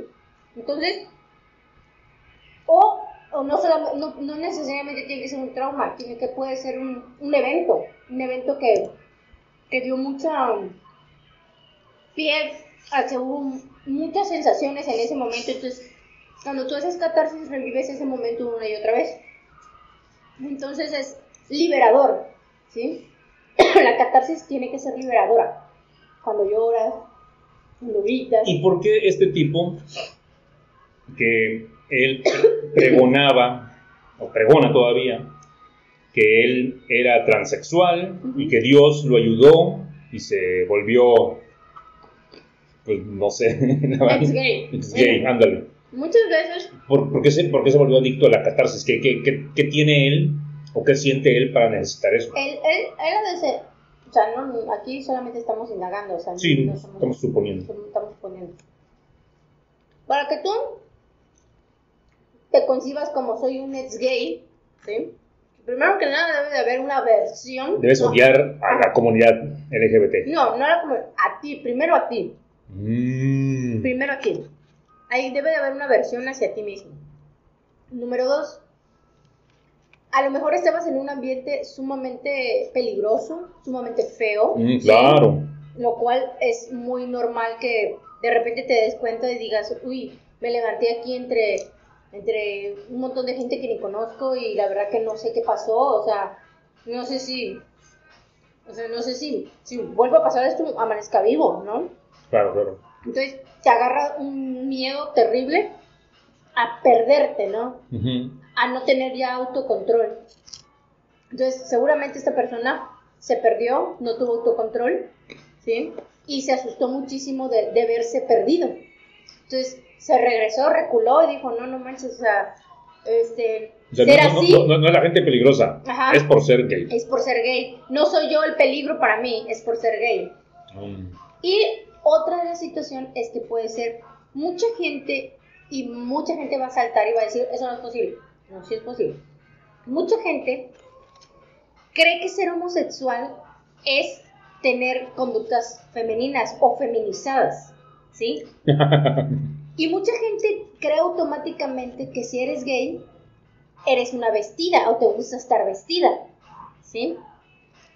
Entonces mucha gente cuando se descubre homosexual da saltos y pasos que a lo mejor no son lo que lo, lo que lo que realmente pensaban para ellos, sino creen que ese es el único camino y punto. ¿Sí? Entonces, hay muchos trans, personas trans que dicen, yo cuando me di cuenta que era, que era gay, pues para mí fue bien fácil decir, ah, pues, pues me gusta vestirme de mujer, cuando en realidad no es así. Mm, ya, ok, ok. Entonces, ahí es donde viene un poco de la dismorfia corporal. Hasta dónde eres qué y hasta dónde no eres qué.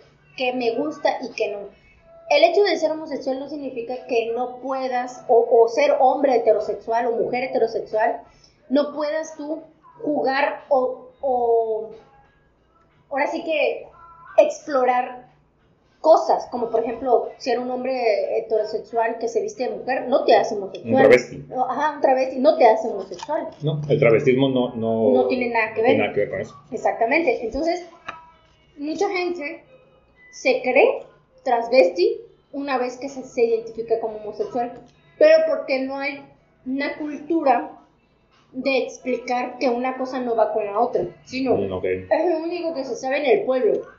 Mm, ok, ok. A ver, vamos a, un tema peliagudo, diríamos los chavorrucos. ¿Por qué siempre la religión?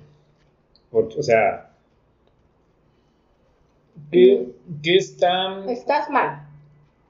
No es porque siempre en la religión. Ok. ¿Por qué siempre en el cristianismo? Ok, ok, ok, ok, ok, ok, ok.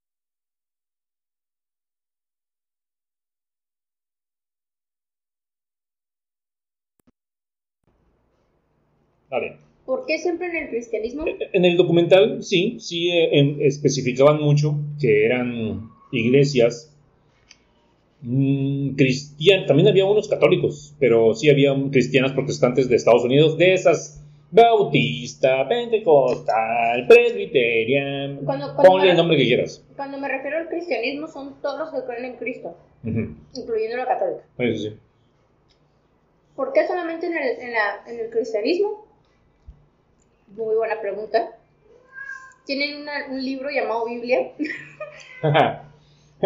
Tienen un libro llamado Biblia que la neta es un libro. Digo, voy a hacer algo, voy a hacer algo que la verdad sé que a muchos no les va a gustar, pero véanlo así. Si yo tuviera un libro de psicología o de medicina del año 1952, tú dejarías que yo te atendiera, que yo, yo hiciera lo mismo que, o sea, yo siguiera ese libro al pie de la letra de 1952. Claro, sanguijuelas.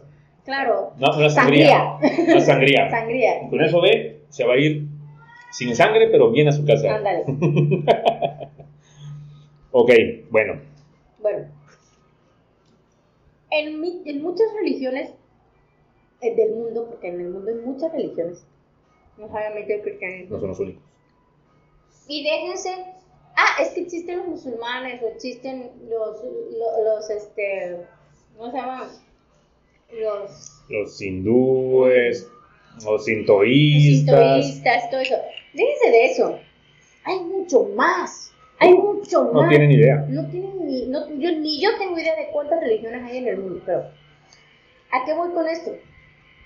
De que hay muchos lugares en el mundo donde la homosexualidad se ve como algo normal. Como lo que es. Como lo que es, algo normal, algo que sucede, que, que, que incluso hay culturas aquí en México donde se llaman mushes, que significa en los dos, dos almas, dos almas en un cuerpo, es decir, el femenino y el masculino en un solo cuerpo.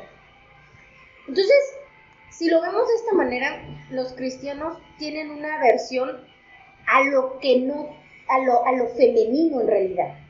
Tienen una versión a lo que sea femenino o lo que se considere femenino, porque para ellos la feminidad es muy débil, ¿sí? Entonces tú como hombre homosexual no puedes ser débil. Y tú como mujer no puedes ser fuerte, ¿sí? No puedes ser una persona activa, mujer activa, lo que se le llama como... Tienes que estar en, en tu casa, Exactamente, con tu pañuelito. exactamente. Entonces, ¿por qué en la religión cristiana? Pues tiene mucho que ver. Ojo, si algún cristiano nos está escuchando, es muy probable por las estadísticas, cabe recalcar que no estamos generalizando. No, Estamos siendo específicos para entablar el contexto de, de dónde suceden, no la mayoría, casi todas estas terapias de conversión. No nos crean a nosotros, vean las noticias, pero sí. En, es- en las congregaciones cristianas, ¿sí? Ujú. iglesias cristianas, que, que también su iglesia cristiana no es la única, o sea, hay mil. Y la de al lado, la de en su colonia de enfrente, leen, leen e interpretan las cosas diferentes a la que vas tú. No todos lo hacen igual. Si, si a ti, a donde vas y te sientes muy cómodo, crees que respetan tus derechos y los de tu familia, felicidades, qué chingón. Qué chido. Ojalá se fueran todos. Ajá, ojalá se fueran todos. Porque ya, ya ves que, digo, yo que alguna vez pasé por todas estas religiones, siempre era de que, no, vamos a, a esta iglesia porque aquí el sacerdote da la misa bien bonito. Y, y, y- y era- ese sacerdote es más buena onda que. el sacerdote te explica mejor, es más buena onda. Es, entonces bueno, ¿que no en todos lados debe ser lo mismo? No, no, No. no, es lo mismo. no es lo mismo. No es lo mismo. Y si lo creían, disculpen que los desmienta, pero no. No, porque bueno, yo también he, ido a varias iglesias de diferentes religiones. Y sí, es muy, muy diferente. De- va a depender de, quién, quién Del esté loco que te enfrente. toque. Ajá, de, de quién es el que esté enfrente pregonando. Ajá, ¿qué más? A ver. Ya vimos los, lo que ha- la- las repercusiones, lo que es, por definición, un lugar de estos. Eh, ¿Qué precauciones o qué debemos hacer nosotros como persona si sabemos que o nos quieren llevar a un lugar de estos o conocemos a un amigo familiar que lo quieren llevar a un lugar de estos? O si simplemente saben de la existencia de un lugar de estos. Primero que nada es ilegal. Es ilegal hacer terapias de conversión. Porque, bueno, les voy a platicar un poquito sobre lo que es este. Espera. Lo que es el libre desarrollo. El libre, el libre desarrollo todos lo tenemos, tú, yo, cualquiera. ¿Qué es el libre desarrollo? Que nosotros día a día nos desarrollamos como personas, sabemos que está bien en la sociedad, que está mal, sabemos en la sociedad que matar es malo porque es una ley, sí. Sabemos que tenemos que respetar los derechos de los demás. Cosas de ese tipo. El libre desarrollo, más en un niño, es los gustos que va adquiriendo, ¿sí? A este niño no le gustan las ensaladas, ¿sí? Pero le hacen bien, pero no le gustan. Con, mientras siga siendo niño, su mamá lo va a obligar a comer ensalada porque pues es, es bueno para su salud, porque si no va a ser un niño obeso. Bueno, pero cuando es grande, él Ujú. ya puede tomar la decisión, ¿sí? De comer lo que quiera. De, lo, com- de comer lo que quiera. Entonces, si tú me preguntas, ¿un niño se puede poner un vestido? Bueno, si su mamá se lo compra, adelante. Pero si no se lo compra, pues pobrecito, ¿sí? No se lo va a poder poner. Pero cuando sea adulto, se va a poder comprar todos los vestidos que él quiera con su dinero, que ya no va a ser dinero de su mamá, ¿sí? Y se va a poder poner todos los vestidos que él quiera. Ok. Entonces, el libre desarrollo, ¿sí? Va en cuestión de características eh, sociales, educativas y de todo lo demás que ya sabemos. Si tú metes a una persona a una terapia de conversión, ¿sí? Estás atentando su libre desarrollo y eso es un delito. Es como si yo te quisiera poner en una terapia de conversión para que dejes de ser negro, güey. No se va a poder. Me van a inyectar melanina o, o, o me van a quitar melanina. Te van a quitar. Sí, y eso sería qué? Tortura. Entonces, estos lugares es un lugar de tortura. Ok, ok. Porque dirán, ah, es que es tortura psicológica. No, pero también los maltratas físicamente. También existen cosas que no deberían de, de hacerlos. como Por ejemplo, o sea, los golpean, eh, los maltratan, los obligan a hacer cosas que Los no mojan, les hacen pasar hambre, los aíslan. Esas que ya, ya se las saben. Claro. Entonces, pues no. Si saben de un lugar de estos que hacen terapia por, de conversión, lo primero que tienen que hacer es denunciar. Denunciar ante las autoridades. ¿Y si conocen a alguien? Y si ¿Que lo- conocen a alguien que lo quieren llevar, pues lo pueden denunciar ante el DIF porque, vuelvo a lo mismo, es un atentado contra su desarrollo. ¿sí? Y eso le va a acarrear problemas eh, tanto físicos como mentales como psicológicos en algún futuro si lo llevan a este tipo de terapias.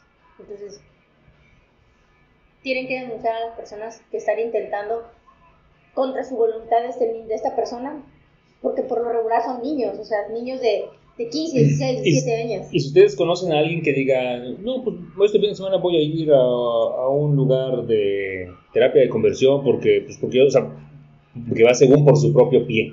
Ah, bueno, si va por ¿Cómo, cómo abordarlo? Mm, no puedes abordarlo, pero puedes denunciar al, al lugar. Mm, Claro. ¿sí? O sea, tú no le puedes, o sea, la persona dice, no, es que yo sí quiero dejar de ser homosexual. No puedes hacer na- mucho ante esa situación porque, para empezar, tiene aversión hacia sí mismo. Lo que debería hacer, recomendarles ir al psicólogo. Ajá, ¿por qué no vas al psicólogo? Claro, ¿sí? Porque seguramente tiene depresión, ¿sí? Entonces, lo que hay que hacer es denunciar estos lugares. Que en México se supone que es legal, pero no de faltar alguna cosa de esas. claro que sí, ya. Más que ya se, se esconden más. Claro, porque saben que, uff, es penadísimo. Sí, que les puede caer doblada. Aquí en, en la, en la película que vimos, que trataba sobre una familia en donde él eh, era una familia de, de tres personas, papá, mamá e hijo. El, el padre era un, un pastor, era un reverendo, no, no sé cuál sea. Pastor. Era un pastor, sí, de una congregación cristiana protestante, que él era una persona muy respetada, era el típico, el anciano, el, una persona que ya tenía mucho tiempo en esa congregación. Él, él daba sermones, o sea, él, él tenía, él trabajaba de eso.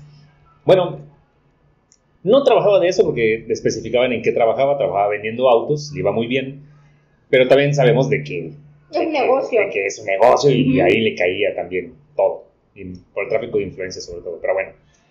Era una persona muy respetada.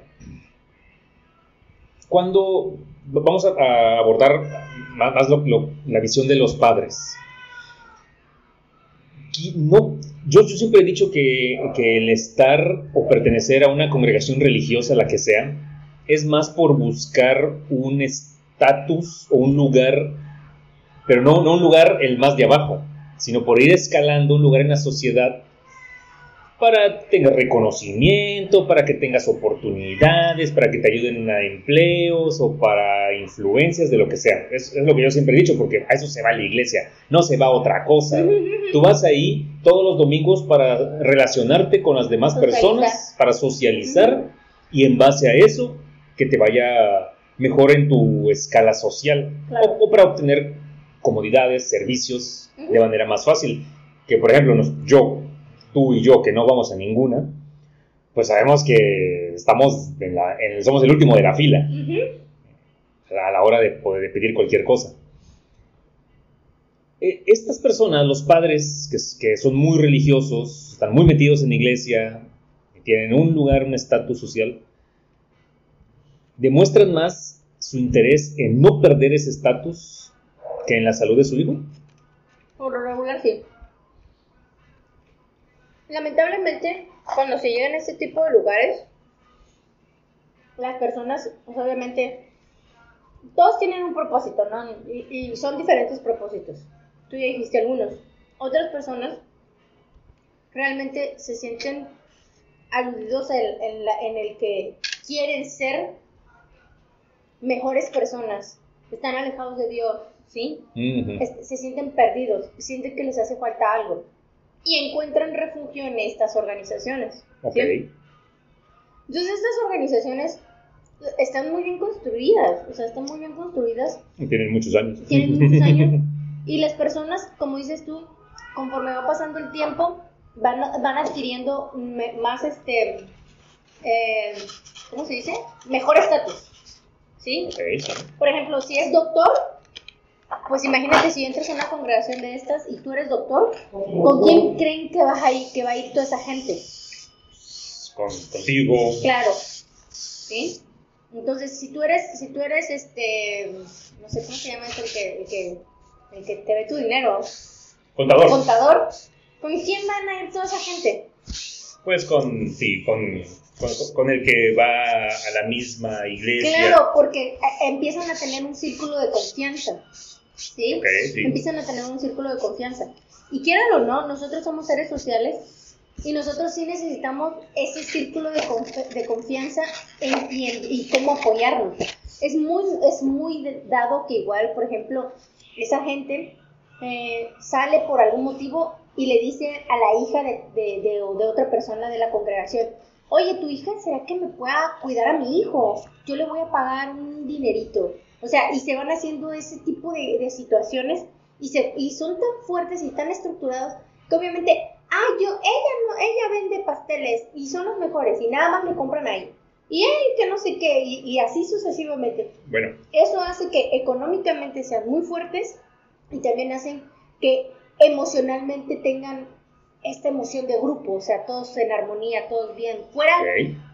Como- dentro de este círculo, todo, es- ajá, todo dentro de este círculo todo es perfecto, pero fuera de este círculo está todo la chingada porque todo el mundo ah, nos, nos acerca a Dios, nos acerca a Jesús, este, etc, etc. Bueno, ¿y qué pasa cuando este, este tipo de situaciones hace que se sientan amenazados de que los expulsen? Sí, claro, repudiados. Repudiados, exactamente. Ahora, casi siempre, mientras el hijo siga viviendo con los padres, es un tema que no se habla. Y es un tema que no se, no se dice. ¿Sí? Y mientras el hijo esté ahí, hacen como si no existiera Ok, el problema. Que el problema no es el hijo, el problema son ellos, evidentemente. claro, claro. Pero una vez que el hijo se sale y, y se cansa, porque la- las personas nos cansamos, nos cansamos de estar esperando aceptación. Dicen, ay, aquí no voy a obtener lo que necesito, ¿sí? Se salen y es donde viene el repudio, dicen, ay, no, que hijo, que... Pero ellos, por estar en la comodidad de, la de esta sociedad, de, esta, de, esta, de este círculo, pues obviamente no se salen de ahí porque es muy cómodo, tienen mucho miedo, tienen mucho miedo porque van a perder. Es como los testigos de Jehová, pero ya hablo, platicamos. Una vez que una persona se sale de los testigos de Jehová, ni siquiera tu familia te habla. Estás muerto. Estás güey. como muerto para ellos y es horrible, es feo y es trágico porque la persona, las, las dos partes sufren, pero es más el, el miedo a perder, a perderlo todo que a perder a tu hijo, imagínate, o sea, te hacen un y, el, y lavado. el- y el todo es la aceptación del grupo en el que estás, con el que has convivido mucho tiempo. ¿A dónde voy a ir a hacer mi, mi, mi, mi hora de, de tejido, no? ¿A dónde, voy a, ¿A dónde voy a hornear pasteles sin mis amigas? ¿Sí? Claro. ¿Qué voy a hacer el domingo en la mañana? ¿Sí? Claro, ya no voy a claro. ir a mi círculo de lectura, o sea, ¿qué voy a hacer? ¿Sí? Entonces estas personas dicen, pues allá tú sabrás si, si te vas, ¿no? Y le das la espalda a Dios, ¿no? O sea, es, es comúnmente lo que sucede. Es muy triste, pero casi siempre así se repite la historia, se repite. Son muy pocas las personas que deciden todos salirse solo por su hijo, o sea, son, son muy pocas. Sí, sí, yo, yo, yo- he sabido de, de que es casi todo lo contrario. Sí. ¿Qué más? ¿Qué más? Eh, ¿qué, qué quisieras aportar acerca del tema? En lo que se me ocurre algo. Bueno, pues este tema fue como un poco más serio, ¿no? Así como que lo sentí un poco más serio. Pero recuerden que es bien importante que nadie discuta sobre su sexualidad, Ujú. ni que nadie tenga el control de su sexualidad, ni ustedes tengan el control de, na- de la sexualidad de nadie, Ándale. ¿sí? Porque es muy dado, es muy dado. Aquí en Latinoamérica los padres les dicen a las hijas que no deben de tener relaciones sexuales hasta que se casen, así tengan 30 años, ¿sí? Sí. Pero no les dicen lo mismo a los varones, a los varones no les dicen lo mismo. Entonces, cuando se, se sabe de un hijo homosexual, pero ya ni siquiera como hombre se lo dices, ¿no? Sino ya se lo dices como que la sexualidad no existe para ti, tú nunca, nunca puedes, porque eso es, es ¿cómo es que le dicen ellos? No me acuerdo cómo, tiene una palabra en específico, como dicen los, los, los cristianos. Lo que, Pecado. No, no, no. Tienen una palabra en específico para eso. Este, que, que si te acuestas con otro hombre, eres un... Ah, eres, de, estás practicando sodomía. sodomía. Eh. Exactamente, eso. Ah, no, Entonces, no, entonces imagínate que tu hijo adolescente te, es, sodomita. Es un sodo, ajá, hace, hace, practica la sodomía, ¿no? Porque piensa en hombres. Y ve, y capaz si ni siquiera ha tenido nunca relaciones con otro hombre, o sea, simplemente se dio cuenta que le gusta, lo, lo erotiza eh, otros hombres, ¿no? Entonces, el hecho de tener, el, que como padre, querer tener el control de la sexualidad de los hijos, es algo y pues, pues, para mí sí es pecado eso, ¿no? O sea, para mí sí, sí es pecado. Y está mal, eh, y, no es, y ahora sí que puedo decir que si un menor de edad quiere tener relaciones sexuales, las va a tener, aunque sea delito, ¿sí? Las va a tener, lo mejor es platicar con ellos. Pero aquí nos estamos enfocando a la homosexualidad. Si tu hijo o tienes un sobrino, primo, que es menor de edad y que es homosexual, primero que nada, que no vaya a esos grupos de, de, cristianos donde les digan que eso está mal y que eso es malo y que eso es del diablo. Número dos, llevarlo con personas especiales, o sea, especialistas en el tema, ¿sí? Sexólogos infantiles. Eso les puede ayudar muchísimo. Primero sería acercarse con, con un psicólogo y el psicólogo que te recomiende con un especialista. Pero ojo, como hay psicólogos buenos, hay psicólogos malos, hay mecánicos buenos, hay mecánicos malos, hay carpinteros buenos, hay carpinteros malos. Entonces, ustedes siempre estén pendientes porque no va a faltar, no va a faltar. algún hay que profesional. hay, que pedir los antecedentes de los profesionales.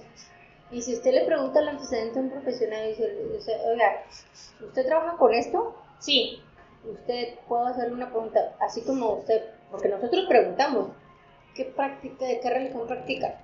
Pregúntenselo también a él. En, en la película, de, hecho fue, fue, un tema que comentamos.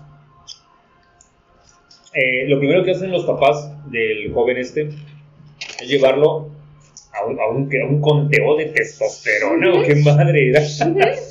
Lo llevan con, con, una doctora para hacerle un conteo de niveles de testosterona, para ver si era por eso que era homosexual. Ajá. Bueno, pensamiento arcaico y bizantino de los religiosos. Pero la doctora le, le dijo al, joven que ella ya sabía que no iba a encontrar nada malo.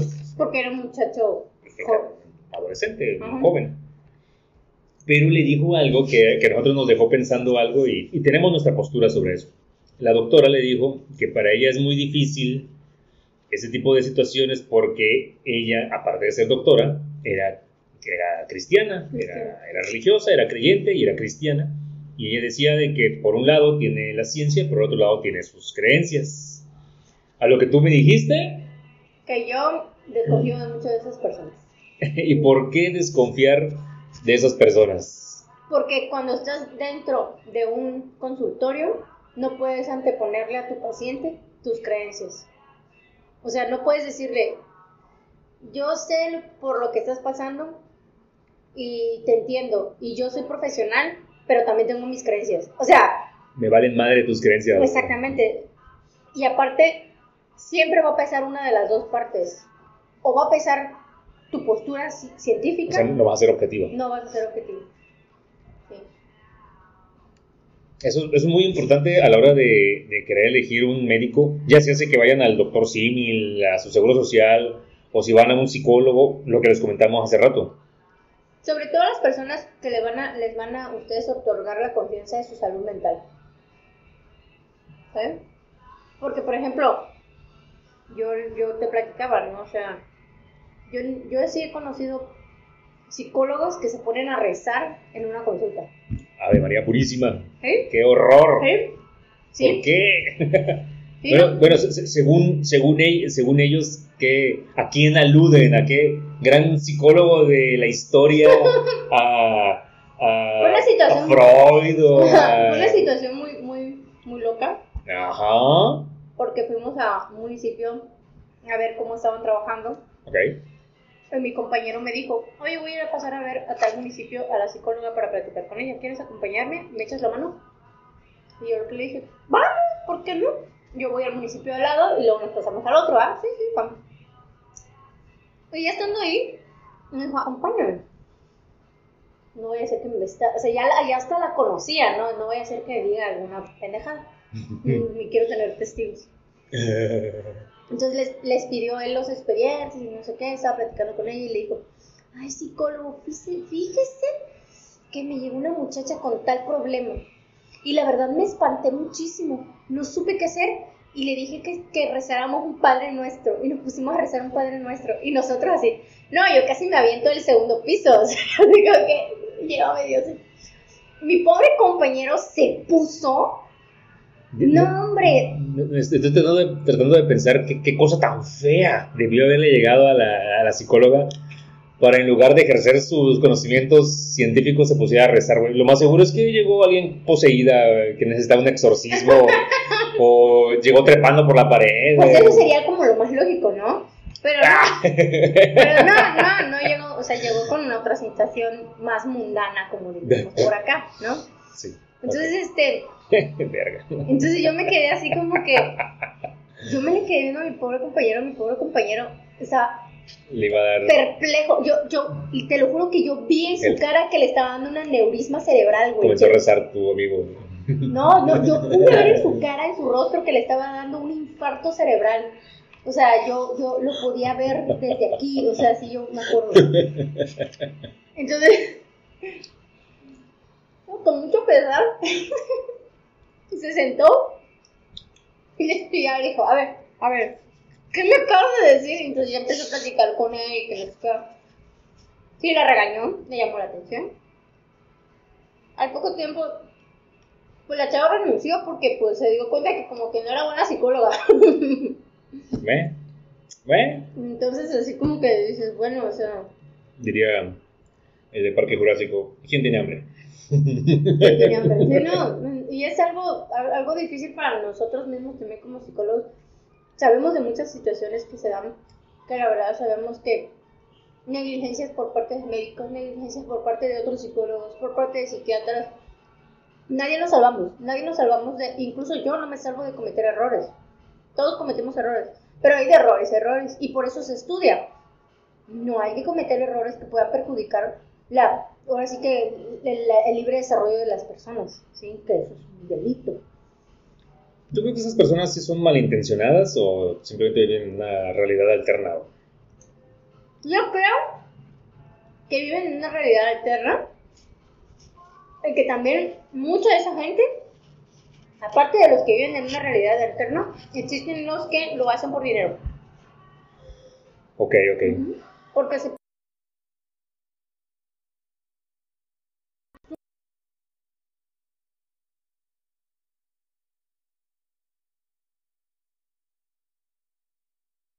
Bien tonto. Continuamos. Sí, este, Son caras, ¿verdad? son caras.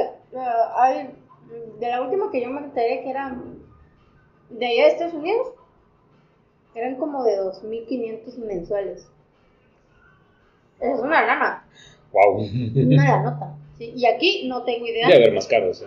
Eh, Aquí, aquí no sé, fíjate, no, no, no- no he escuchado últimamente ni he visto en redes sociales eh, sobre personas que, que hayan dado su testimonio. Claro que sí las debe haber. eh, O sea, yo estoy seguro que eso hay, nada más que no se hace escándalo todavía. pues, sería algo muy malo para... Yo, yo creo que aquí en México eh, no existe el, el lugar llamado Centro de Terapia de Conversión. No, no. se llaman iglesias. Se llaman Grupo, grupos grupo de ayuda. Grupos de ayuda. De- fíjate que de esos, puta madre, de esos sí, sí he visto. eh, ya ves que Los grupos de autoayuda. cuando tú andas caminando por unos lugares así medio feos como el mercado o los tianguis, eh, en los postes siempre está el letrerito que dice: Se lee el, se lee el tarot, Se, se echan las se cartas. echan las cartas. Y empiezas a ver los, los este, flyers de Alcohólicos Anónimos, Neuróticos Anónimos, y siempre, sí, sí he visto muchas veces de grupos de ayuda, de, y sí, sí he visto eh, que, que sí, de que ponen como en la lista de problemas, tiene usted ansiedad, depresión, homosexualismo, no le va bien en, eh, económicamente, y así como que, perdón, ¿De qué hablan? porque ya, ya ahorita hasta alguien que se dedique a la brujería, güey, te lo ofrece, güey. En serio, si tú tienes un negocio de brujería, de limpias, de cartas, de tarot o de todas esas parafernalia, si, si alguien le dice, güey, también cobra por esto, güey, échales un choro, güey, a huevo que van y lo hacen, güey. Sí, claro. sí, sí, claro. Mm. Yo sí he, he escuchado de psicólogos mm, y de gente que te ayuda a ver la realidad de la homosexualidad. Y esa realidad la, a ver, a ver. y esa realidad pues es la que comentábamos, ¿no? La que te Ah, dice, la que te dice es Nah, que sida, drogas, droga, marihuanas, este eh, cocaínas, no, este prostitución, homosexualismo, prostitución, ajá. libertinaje, libertinaje, promiscuidad. promiscuidad, ajá, exacto. Ah, te, dan- ok, te dan ese, te dan ese speech, pues, Verga. pero hasta ahí. Yo no conozco exactamente a nadie que los dé. Luego, la persona que me lo platicó esto fue en la universidad, fue una maestra que me lo platicó en la universidad, que ella estudió en la universidad de la, de la- en- la Ciudad de México. ¿Qué pasa si buscas en Facebook? Te- me, me dio la, la curiosidad porque en el documental ese de Exo- Exodus Ujú. eh, había muchos grupos de Facebook, pero de personas que eran, me, me gustaba el nombre, ex ex gays. O sea, alguna vez fueron gays, luego se volvieron ex gays, y luego se dieron cuenta. Exo- eh, ex, ex, ex gays. Ajá. Sí, que se salieron de esa secta loca. De bueno, es que sí, sí, sí tenía, sí tenían la manera de operar de una secta, ¿verdad? Sí, sí. Sí, tienen la manera. Sí, porque te, te aíslan. Te aíslan. Ajá. Te prohíben. Te limitan. ¿Mm? Tenía toda la operatividad de una secta. Y te cobran. Y te cobran. No, tienes que dar mucho dinero. Sí. Despojarte de las cosas. Luego estaba viendo las, este, ¿cómo se llaman las, las conferencias? No, las, eh, sí, Testimonios. no, lo- lo- los eventos masivos ah, que hacían. Dice, con- Conferencia Nacional de Éxodus, iban un chingo de gente, Sí. güey. Y la persona que se subía a ladrar, güey, decía cada... Sí. Ve. Bueno, ya estoy aquí en Facebook. Vamos a poner el buscador. ¿Qué, qué estaría bueno buscar? Mm, ¿Terapia de conversión? No. Terapia de ayuda homosexual. Terapia, A ver, pero- ayuda homosexual. Dice, ayuda psicológica gratuita. Dice, terapia, terapia, terapia, ayuda psicológica. Problemas de pareja, neuróticos, psicoanálisis, consejos, reflexiones, terapia psicológica, terapia psicológica. No, fíjate que no, No vas a encontrar, o sea, va a ser más difícil encontrar hoy en día porque se sabe que está mal. que está prohibido. Terapia de conversión. No, pues menos, porque está muy evidente. ujú. O ex gays. de conversión. Dice terapia de conversión. Pues ah, son videos de, de testimonios. Terapias de parejas. Terapias de conversión. eh, página. Ok. Ex gays, vamos a poner. Ajá, ex gays. A ver, ponle, a ver qué sale. Ex gays.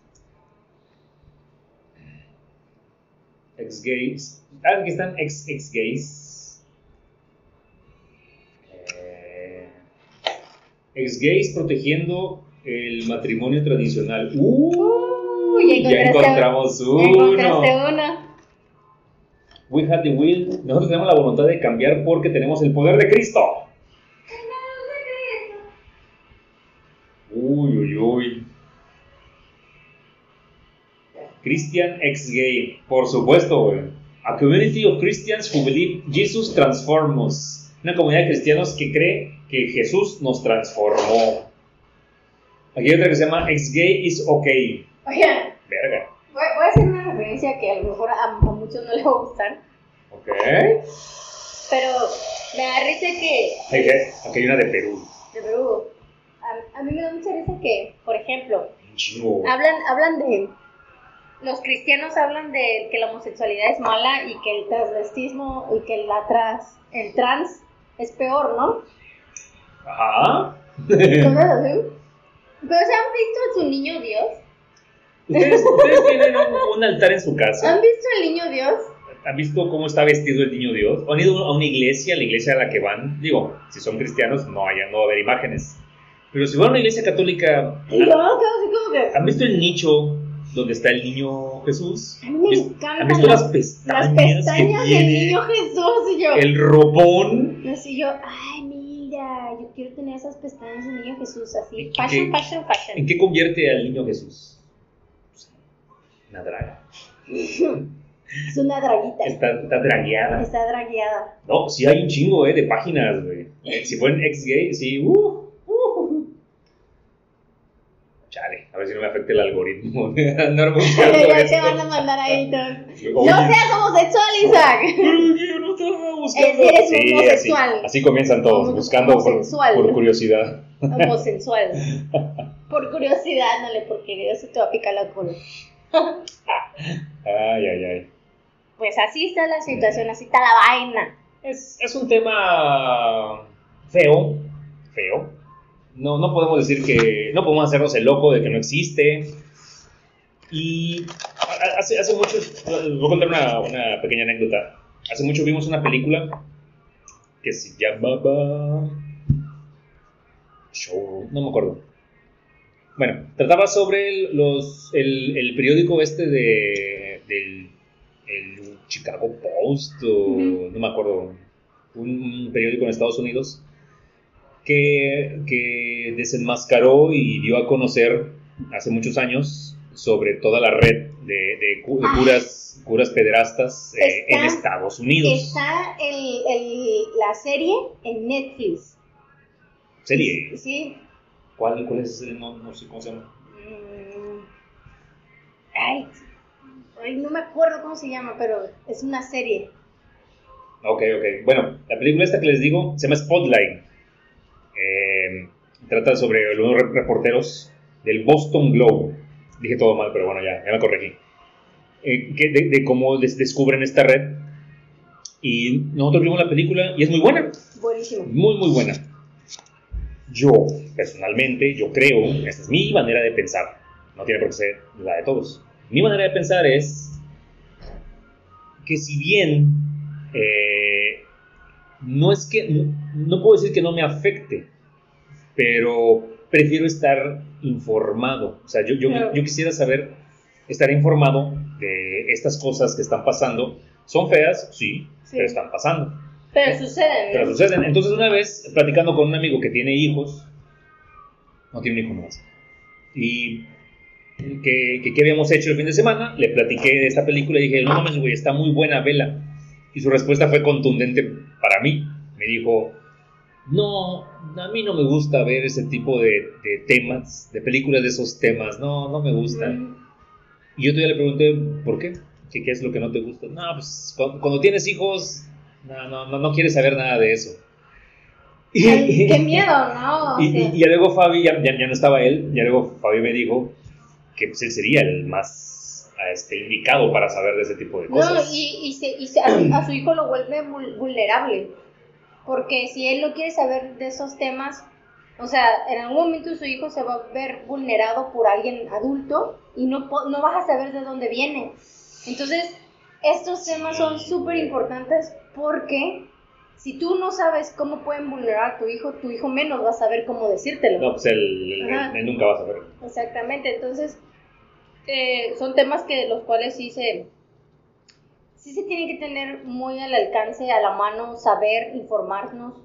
Sí, sabe, o sea, todo el mundo sabemos, todo el mundo, me acuerdo que hubo una temporada, no sé si te acuerdas, hace mucho tiempo, que hubo una temporada donde decían que los narcos te secuestraban, te sacaban los órganos Ah, Los- te, te ponían droga y te cruzaba la te- frontera. Ajá, te cruzaban la frontera, ¿no? O sea, Sí, así claro, todo claro. muerto, ¿no? ¿no? Sobre todo con los niños, no con los bebés. Sí, sí, sí.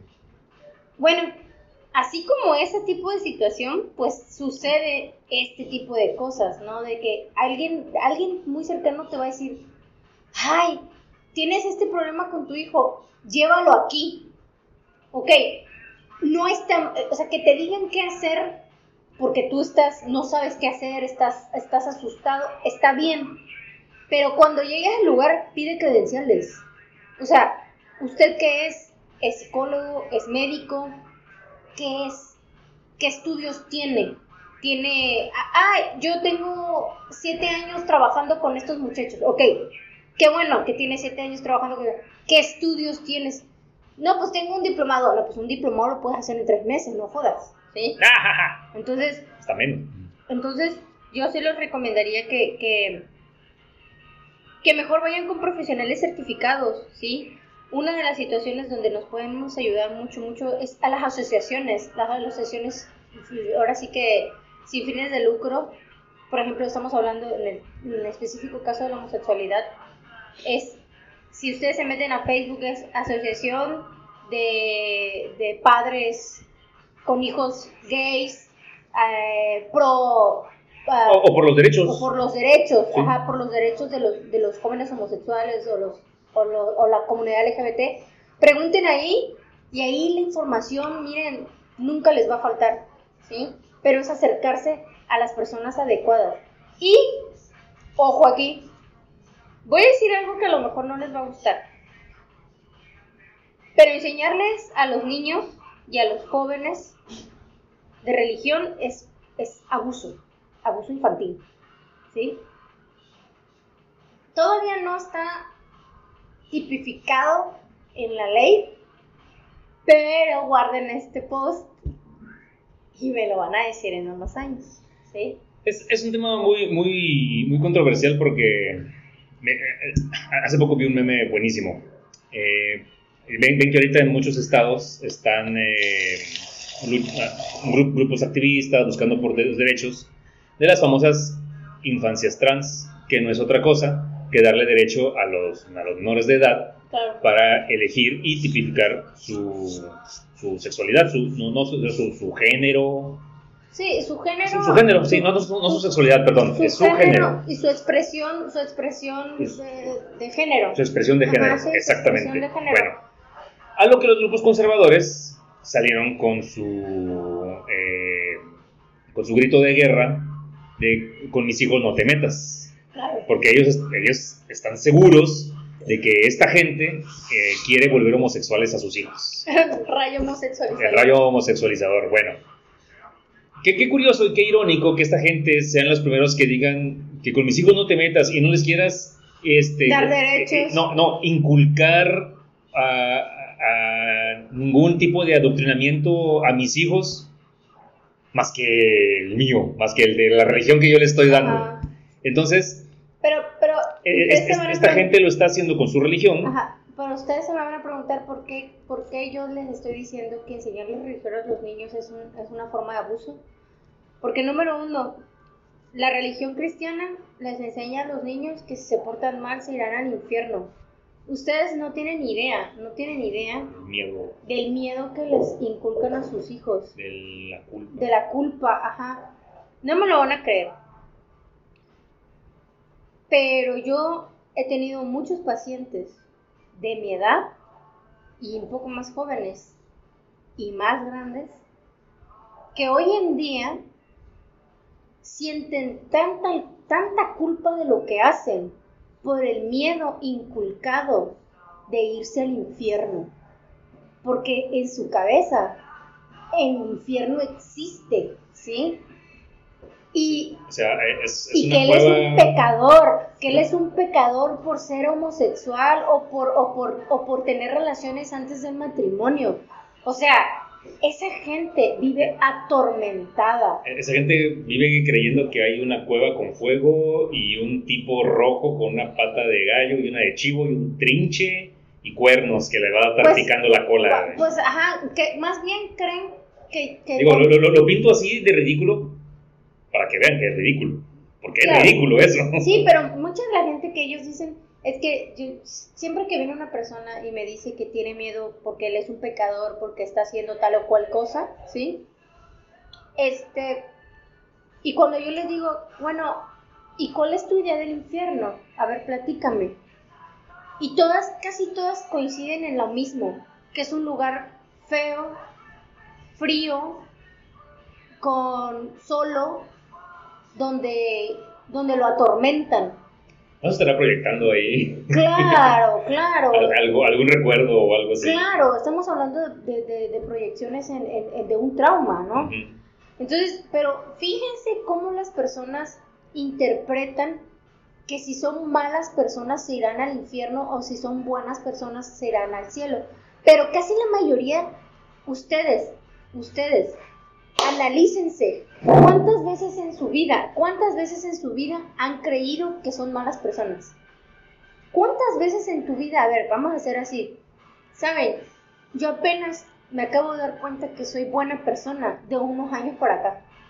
Yo antes realmente creía, durante muchos años creí que yo era una mala persona por el adoctrinamiento, ¿sí? Porque a mí me hacían pensar eso, o sea, digo, no lo, no lo hacían con mala intención, pero eso está mal, ¿sí? Hasta que por fin yo dije, creo que esto de la religión no es lo mío. Creo que es. Ajá, así como que es ridículo, ¿no? O sea, no, y, no, y estudias, yo empecé a estudiar, yo empecé a estudiar y empecé a leer y empecé a informarme y me di cuenta que no, ¿verdad? Pero hay mucha gente que a pesar de que estuvieran en la universidad, de que salgan de su casa, de que sea, de que no, no roban, no, no hacen esto, no hacen el otro, o sea, son unas personas íntegras. Ah, no, pero si tienen relaciones sexuales antes del matrimonio, se van al infierno. O sea, no, sí, hay gente que la gente sufre, la gente sufre. ¿Por qué? Por el miedo que, le, que, el, que, la, que el cristianismo inculca en las personas sobre la sexualidad. El cristianismo nos vino a quitar algo muy importante, que es el placer sexual. ¿Sí? Y el placer sexual, si no tuviéramos, si no deberíamos tener placer, entonces no lo tuviéramos. No, existiría. No existiría, pero lo tenemos. Nosotros estamos hechos para tener placer sexual, ¿sí? Y ojo, nuestra meta en, en, la vida de ningún ser humano no, no, no, es, no, es, no es reproducirse, es tener placer sexual. Tan es así, ¿sí? Que las mujeres pueden tener placer sexual muchas veces y los hombres todos los días, ¿sí? Si pudiéramos, si la meta, si la meta fuera reproducirnos, pues tuviéramos bebés más, tuviéramos embarazos más cortos. Y tuviéramos bebés sin placer sexual. Exactamente. si el objetivo fuera tener hijos, pues tuviéramos hijos sin placer sexual. Ajá. Pero como no lo es al revés, es con dolor. Los hijos son, son una consecuencia del placer sexual, de cuando nuestros ancestros lo descubrieron. Así es. Dijeron, bueno, pues sí, ya, que estamos por aquí. Sí, ya que estamos por aquí, pues vamos de una vez, ¿no? Pero en realidad, pero en realidad el ser humano nuestro principal objetivo no es reproducirnos. Sí, sí tiene que verlo la huella genética. La huella genética es precisamente que, haya descendencia. Pero si pudiéramos tener más huella genética, entonces nosotros los seres humanos tendríamos más hijos. Y si se dan cuenta... Tenemos como los perritos, o como los gatitos. De a 8 o 6. ajá, que, que tuviéramos embarazos más cortos Ah, como, como, las ratas, güey, cada 15 días. ajá, como cada 28 días los hámster, ¿no? Una cosa así. Ajá. Pero dése cuenta que no es así. Y eso sí tiene una base científica. Investíguenlo, chequenlo, ¿sí? Pero me van a decir, pero no es cierto porque la Biblia, bueno, lo dice la Biblia, ah, pero también hay libros de ciencia. Sí, si usted viene aquí a rebatir con esa madre, con, con un libro escrito en la edad de bronce, pues, muy, que, la verdad, que la verdad que como que, yo la verdad le, echaría una actualizadita a ese libro. Me, acordé de la, de la palabra que te comentaba la otra vez en el Sangrons. Ajá. Se llama homilética. ¿Qué es la homilética? La homilética es la ciencia Ah, perdón, es que me, me hice pero seguí con el teléfono. Aquí está, seguimos grabando. no es otra cosa que la ciencia de, de echar choro. Pero Ah, no, no cualquier choro. La homilética El, el es, evangelista es- no, no es una ciencia, obviamente, es, es el arte, por decirlo así. es una herramienta. Es una herramienta de poder interpretar y dar a, a- Conocer. a conocer mediante la escritura y más sobre la palabra, o como orador, hablar en público, pero de las sagradas escrituras, nada más. Tú no puedes ser homilética de ciencia, no. no. E- Es por eso yo, yo lo llamo la ciencia del choro, porque ciencia del choro. el, el libro dice lo que dice. Ah, sí. Pero cuando llegan esta gente que, que quieren vivir de eso, porque si viven de eso, tienen que hablar de esto todos los días o cada servicio y no pueden estar repitiendo lo mismo. Entonces, es donde vienen las interpretaciones. Adecuación. Y ya con eso de las interpretaciones, bueno, ya tenemos un abanico gigantesco de, de subreligiones y creencias. Sí, bro, mira, por ejemplo, en la- ¿por qué en la ciencia, por qué en la ciencia no, no, no cabe mucho la interpretación? Porque hay una hipótesis, ¿sí? Y la hipótesis es clara. Entonces, vuelvo a lo mismo. En la, en la religión cristiana, específicamente de la que estamos hablando, y la homosexualidad, porque pues, va de la mano, este, se dicen muchas cosas, ¿no? Se habla mucho de que en la Biblia dice que no, ¿sí? Pero también en la Biblia dice que no se van, no se debe robar, que debes de no desear la mujer de tu prójimo. Dicen una sarta de cosas. Sí. También, también dice, también dice que no se debe comer este camarones. Mira, la, Biblia dice, dice un montón de cosas, Sí, pero, pero es aquí donde viene la interpretación. así Digo, es. yo creo que la, la he leído un par de veces. Eh, no es un manual, y es aquí, es aquí donde la gente lo utiliza a su conveniencia. No es un manual Es que la Biblia dice, bueno, si tú lees la Biblia, no es un manual que diga, el cristiano tiene. No, ahí lo que hacen es que relatan costumbres de la era de bronce. O sea, hace de, de la época antes de Cristo y después de Cristo, pero hace dos mil años mínimo. Sí. Entonces esa gente creía, bueno, no, no conocían ni los eclipses, no, no, no conocían nada de eso, entonces tenían sus propias creencias y no está mal. Todas las religiones del mundo han tenido eso y en todos los han plasmado en sus diferentes códices, libros, eh, tablas, piedras, papiros, etc. Pero es como si ahorita quisiéramos eh, juzgar a la gente por la- las leyes de, de los faraones. Claro. Ah, hizo esto, Azótenlo. momifíquenlo, güey. Sáquenle los ojos y tomen su sangre. No, azótenlo. Entonces, no, no, no. Es, es, es interpretación a conveniencia Claro. de, una, de la persona que Yo tienes enfrente. yo les voy a decir algo que, que nosotros hacíamos en la universidad, mis amigas y yo, que le decíamos el dedo rojo. El dedo rojo. Ok, ok. Alguien que llevara un libro que no fuera de psicología, cualquier otro libro que no sea de ciencia, O sea, se... una novela, Ah, un libro de fantasía, lo que quisieras, Sí, lo que quisieras. Y si tenías así como que un cuestionamiento interno, ¿sí? Agarrabas tu dedo índice, ¿sí? Y te lo pintabas de rojo, con un plumón o un lapicero así. ok. Y te hacías la pregunta, agarrabas el libro con la mano Eh, izquierda. el Señor de los Anillos. Sí, agarrabas el libro con, con la mano izquierda y tu dedo derecho. ¿no? Y hacías la pregunta. O sea, te hacías la del cuestionamiento que tenías. Ok, Dime, o sea, por ejemplo, a ver, dime el libro. dime libro. ¿sí? ¿Por qué la estoy cagando tanto en el amor?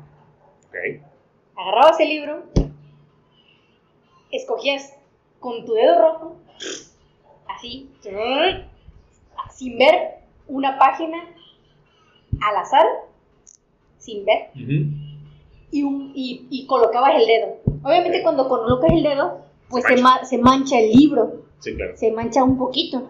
Y empezabas a leer, y, y el libro te daba la respuesta a tu, a tu cuestionamiento. ¿Sí? ¿Y qué creen? ¿Y qué creen? La interpretación. era la interpretación. Háganlo, háganlo, agarren la Biblia. ¿eh? No, no agarra la Biblia, agarran el condorito, güey. Sí, Es a- espérame, agarren la Biblia o agarren cualquier otro libro que no sea de ciencia, háganse la pregunta y háganlo así, mira, así, busquen una página así, y pongan el dedo y, y lean la interpretación. Pues, ahora sí que plásmenlo y van a ver que es Eh, cuestión, Esto se debe a. pues esto se debe a que casi todos, la, la mayoría de los libros se plantean estos cuestionamientos Ajá. y que el ser humano está buscando las respuestas en lugares que la verdad, o sea, son libros, ¿sí? Nada, ni- ningún, ninguna situación, ya sea se emocional o por la que estén pasando, la, la respuesta la van a encontrar en un libro, no la van a encontrar. Van a encontrar similitudes, van a encontrar cuestiones de que, oye, ¿a quién, no, a, quién no, ¿a quién no le ha ido mal en el amor? ¿A quién no le ha ido mal en el dinero? ¿A quién no le ha ido mal en el trabajo? ¿A quién? A todos, a todos, ¿sí? Entonces, se debe, o sea, hacer, hacer este tipo de ejercicio, te, te- más bien, se los comento y se los platico para que vean lo ridículo que es Los, Lleva- los- los argumentos los, que ar- dan. los argumentos que dan un libro, porque un libro no es la vida y no proyecta tu vida. Puede Claro. ser similar y te puede ayudar como hasta cierto punto como, Y- como y- referencia. Y esto lo decimos referente al tema con el Sí, que comenzamos. sí. O sea, no, no dejen que alguien venga y les diga Sí. que, que tú, lo que tú sientes o lo que eres. está mal o, o- o que es un pecado, ¿sí? Y que te tienes que reconvertir porque te convertiste, o sea, te convertiste Ah, te en... convertiste. Te convertiste en homosexual. Nadie se convierte en homosexual. O sea, El, el ejemplo que ponían en la película era de que si el niño que está aquí, tú juegas fútbol, sí juego fútbol. Tú no naciste futbolista, ¿verdad? No, ahí está. Entonces, no se puede nacer homosexual. Esta gente aboga mucho con esos argumentos, Sí, eh, claro. comparaciones pedorras.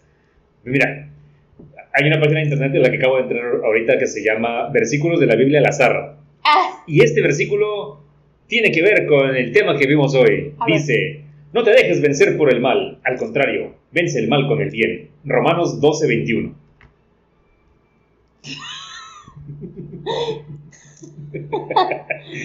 Siguiente podría, versículo. podría ser. Este no me gustó. Aleja de mí la falsedad y la mentira. No me des pobreza ni riqueza, sino el pan de cada día. Proverbios 38. Ok. Ese es- Y sí te puedes pasar hasta que veas uno que te mone. Claro, no, no, por supuesto. Pero bueno, Pero bueno, espero les haya entretenido este tema. Eh, da- dada la, la la seriedad y el, el tipo de, de tema, pues vamos a tratarlo en, en la sección de comentarios, ahí donde los vamos a poner, pues con respeto y seriedad. Vamos a ver a dónde podemos llegar con esto. Si, si creen que esta información le puede servir a alguien, claro. pues Igual, compartan. si compártanlo, no, y sobre todo, si ustedes están viendo o están en una situación en la cual están viendo que no se está apoyando esta situación, digo, no se está apoyando adecuadamente a una persona que ustedes quieran, conozcan y aprecien, ¿sí? Lo primero es, sí, invitarlos a que vayan a tratamiento familiar, tratamiento familiar. La negación es un cáncer también, ¿sí? Negar que están sucediendo las cosas es tan malo como, Como el mismo mal. como el mismo mal, ¿sí? Y si quieren ver al diablo, el diablo existe en los detalles como la negación, ¿sí? Como el no, el no apoyo, como el, La, la desidia. la desidia, el repudiar, ¿sí? El odiar, el no querer aceptar a las personas como son. Ahí está el verdadero demonio, ¿sí? No en, en lo que la gente haga en un cuarto, en cuatro paredes con otra persona. Ahí no está el demonio, ¿sí? Ahí solamente hay placer y eso no nos incumbe a nadie. Así es. Pues bueno, espero que les haya gustado ese tema tanto como a nosotros nos, nos gustó desarrollarlo. Y pues, ya saben, vean nuestras redes sociales, Facebook, Twitter e Instagram. Eh, manden los comentarios y pues nos vemos en el próximo episodio. ¿Sí? Bye. biendito. Adiós.